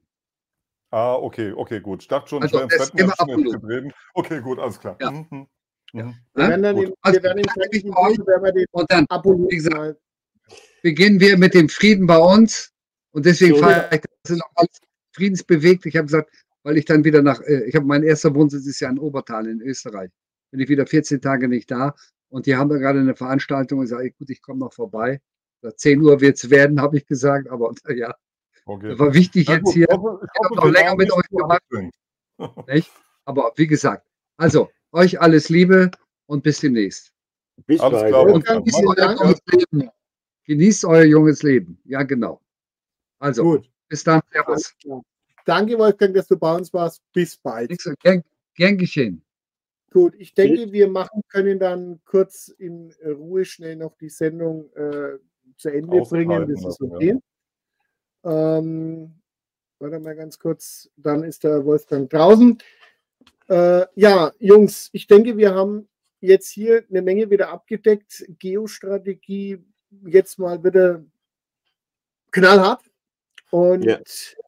Aussichten, die uns vielleicht jetzt alle nicht ganz so gefallen. Ich bin trotzdem der Meinung, es ändert sich einiges und nicht jeder Plan geht auf, weil sonst wären wir schon alle, oh. keine Ahnung, verchippt. Ähm, ähm, so ist es. Und wenn wir von dem, äh, wenn wir das vielleicht noch hinterher schieben dürfen, als Ausblick, zumindest ist mir das wichtig, ähm, kein, äh, oder kein Gericht wird so heiß gegessen, wie es gekocht wird. Und wir das dürfen auch nicht vergessen, wir haben es mit absoluten Profis zu tun, vor allem in den Vereinigten Staaten. Das, was wir hier sehen, sind auch Profis in der Führung der EU und auch sicherlich bei uns. Und ich denke, das ist zwar schon die Katastrophe, aber wenn die so Krieg führen, wie sie planen, brauchen wir uns keine Gedanken machen. Da wird nicht viel passieren. Äh, das ist zumindest mein vielleicht etwas schwarzhumoriger Ausblick. Und wir sollten tatsächlich anfangen, wieder Frieden zwischen uns zu schaffen, die Zeiten zu nutzen, die wir haben hier ja. miteinander. Das ist, denke ich, eine ganz wichtige Sache als Ausblick sollten wir das mit hinterhängen. Was meint ihr? Das ist ganz wichtig. Der Frieden muss von jedem Einzelnen ausgehen. Äh, wenn man selber keinen inneren Frieden hat, ja, dann macht es doch wenig Sinn, irgendwie das von den anderen zu erwarten. Ja? Das, was man von anderen erwartet, sollte man im Idealfall auch selbst vorleben. Und das ist bei allen Dingen so, es klingt immer so banal und so geschwurbelt, aber ist, so simpel sind die Dinge oft. Ich habe heute gemerkt, dass wir viele, viele Fragen in den nächsten Wochen äh, zu, weiter zu verfolgen haben. Ja, auf jeden Fall. Ja. Weiter zu beantworten haben. Und ja. es wird alles andere als langweilig. Im Gegenteil, die wesentlichen Fragen sind und bleiben unbeantwortet hier bei der Sache. Wir können dann viel spekulieren. Ähm, aber ich bin immer ein Freund, dass wir beobachten und dann Trends hochrechnen. Erstens. Zweitens, Marc, ja, Kriegstreiber, die, die sind da, die dunklen Absichten sind auch alle da. Ich bin voll auf deiner Seite. Ich sehe weiterhin und auch ganz klar, ich sehe keine Russen hier, die hier reinkommen. Ja, das ist, ist abwegig. Ich halte genau das für eine der, der Propagandaschachzüge, die hier oben gespielt werden in den Gazetten. Ja. Und ich sehe, wenn, wenn ich Krieg sehe, dann sehe ich hier einzelne Luftschläge auf Armeebasen, ja. Wird sich dann allerdings im Medienwald so anführen, anfühlen wie das Ende des gesamten Globus. Ist klar. Äh, wer da dran Zweifel hat, der möge nur dran denken, was in den drei Jahren ähm, der Pandemie allein durch, durch Zeitung und Fernsehen bewirkt wurde, ja, wie man das hochstellt. Yeah, also Luftschläge, ja, so. Und äh, ich halte die, dieses ganze Kriegsding für eine Verführung, Manuel, da sind wir jetzt bei dir. Da sind Kräfte dahinter, das ist nicht menschlich. Menschen wollen keinen Krieg. Ein Mensch will Kinder großziehen, der will seinen Garten machen, der will im Frieden leben. Das wollen Menschen, das, das müssen dann paranoide Schizophrene oder sonst wie fehlgeprogrammierte sein, ähm, wenn, wenn sie menschlich sind, aber es sind keine Menschen, ja. Ja, in diesem. Ja. Nee. Ähm, ähm, ja. Ja. Äh, ja, das ist, denke ich, eine ganz wichtige Aussage auch nochmal, dass man das im Hinterkopf behält.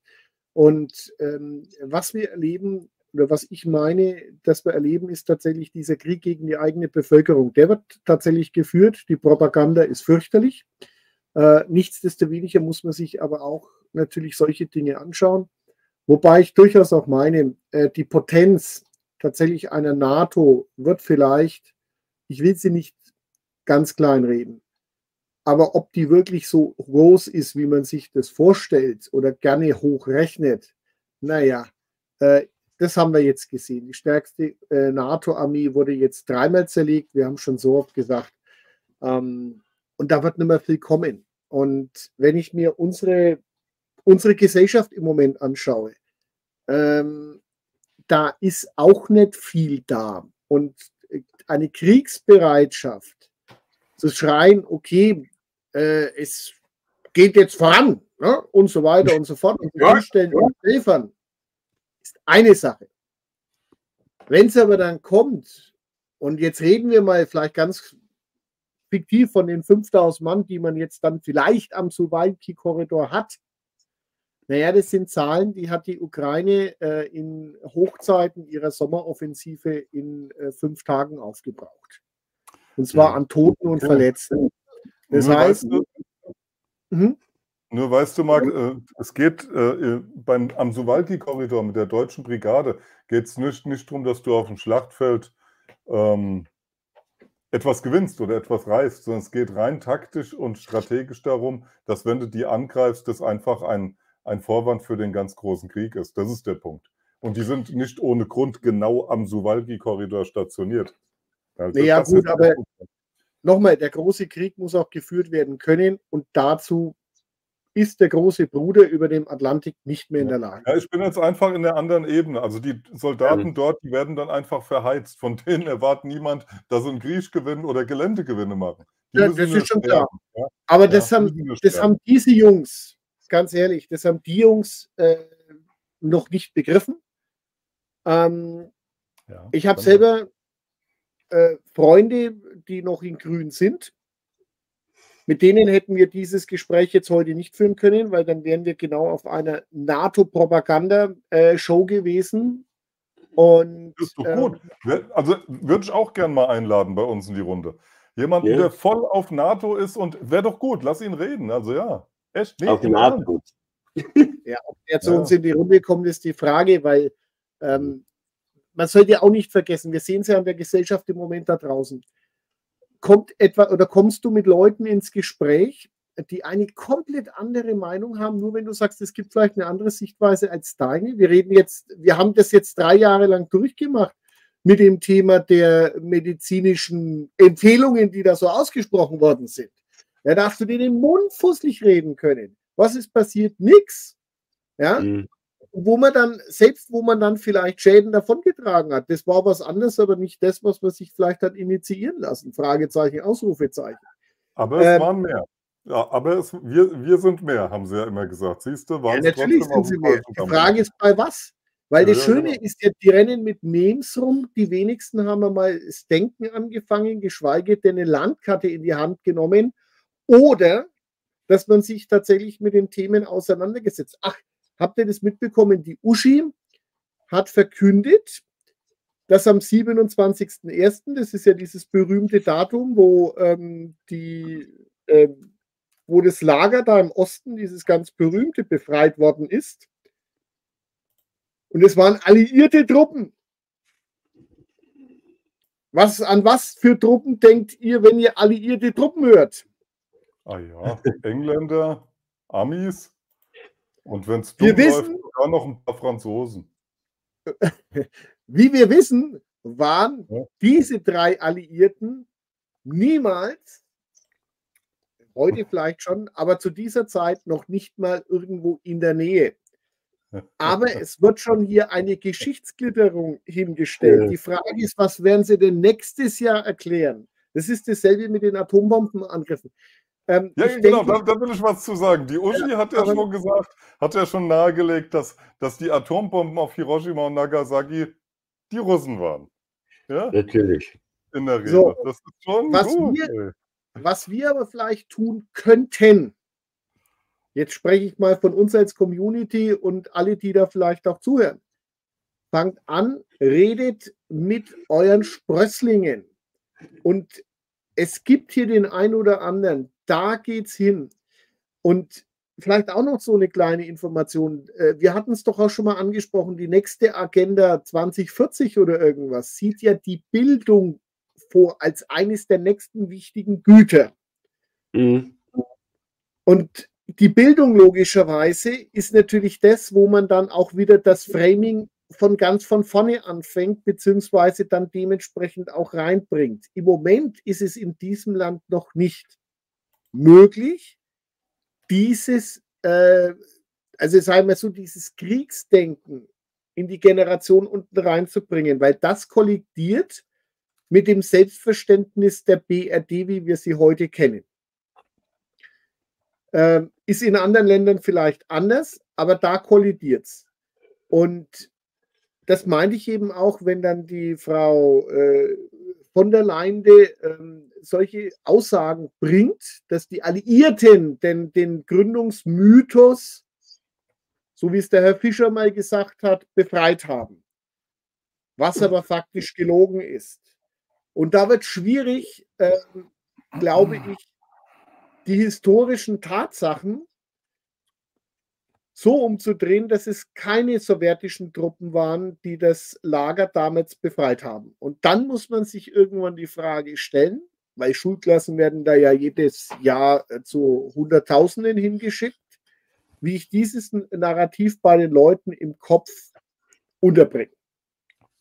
Weil irgendwann, weißt du, wenn die Synapsen gar nicht gehen, dann raucht es da oben auch und dann funktioniert der Bioroboter vielleicht nicht so, wie er funktionieren sollte. Ach ja, noch eins. Die Taurus-Raketen wurden ja auf, äh, wurden ja nicht geliefert, obwohl sie gefordert worden sind und wie, man könnte fast sagen, befohlen worden sind. Der Stimmt, Deutsche ja. Hat sich hier in einer großartigen Leistung tatsächlich dagegen entschieden und bis jetzt wurde sich dran gehalten. Man möchte jetzt Winkelzüge machen, man liefert sie an Schweden oder beziehungsweise an irgendjemand anders und die machen dann aber das ist dann genau diese Juristerei, äh, die einfach nichts mit der Realität zu tun hat und wo du weißt, man sollte sich vor den äh, Advokaten hüten, den Spitzbuben, ne? so wie es der alte Fritz schon mal irgendwann verlautbaren hat lassen. Ja. Bist du fertig, Marc? Ja. Gut, dann können wir aufhören. Gut. Habt ihr noch Termine zu verkünden, Jungs? Nee. Gut. Dann machen wir jetzt für heute Schluss. Wir sagen vielen Dank für eure Zeit. Lasst uns noch ein Like da. Das würde unseren Kanälen einfach helfen. Damit Abonniert meinen neuen Kanal, mit den sie mir weggeballert haben. Bitte schön, genau. Lasst den Kanal von Manuel wachsen. Und dann denke ich, sind wir für heute durch. Ich sage Ade, bleibt. Bussi Baba.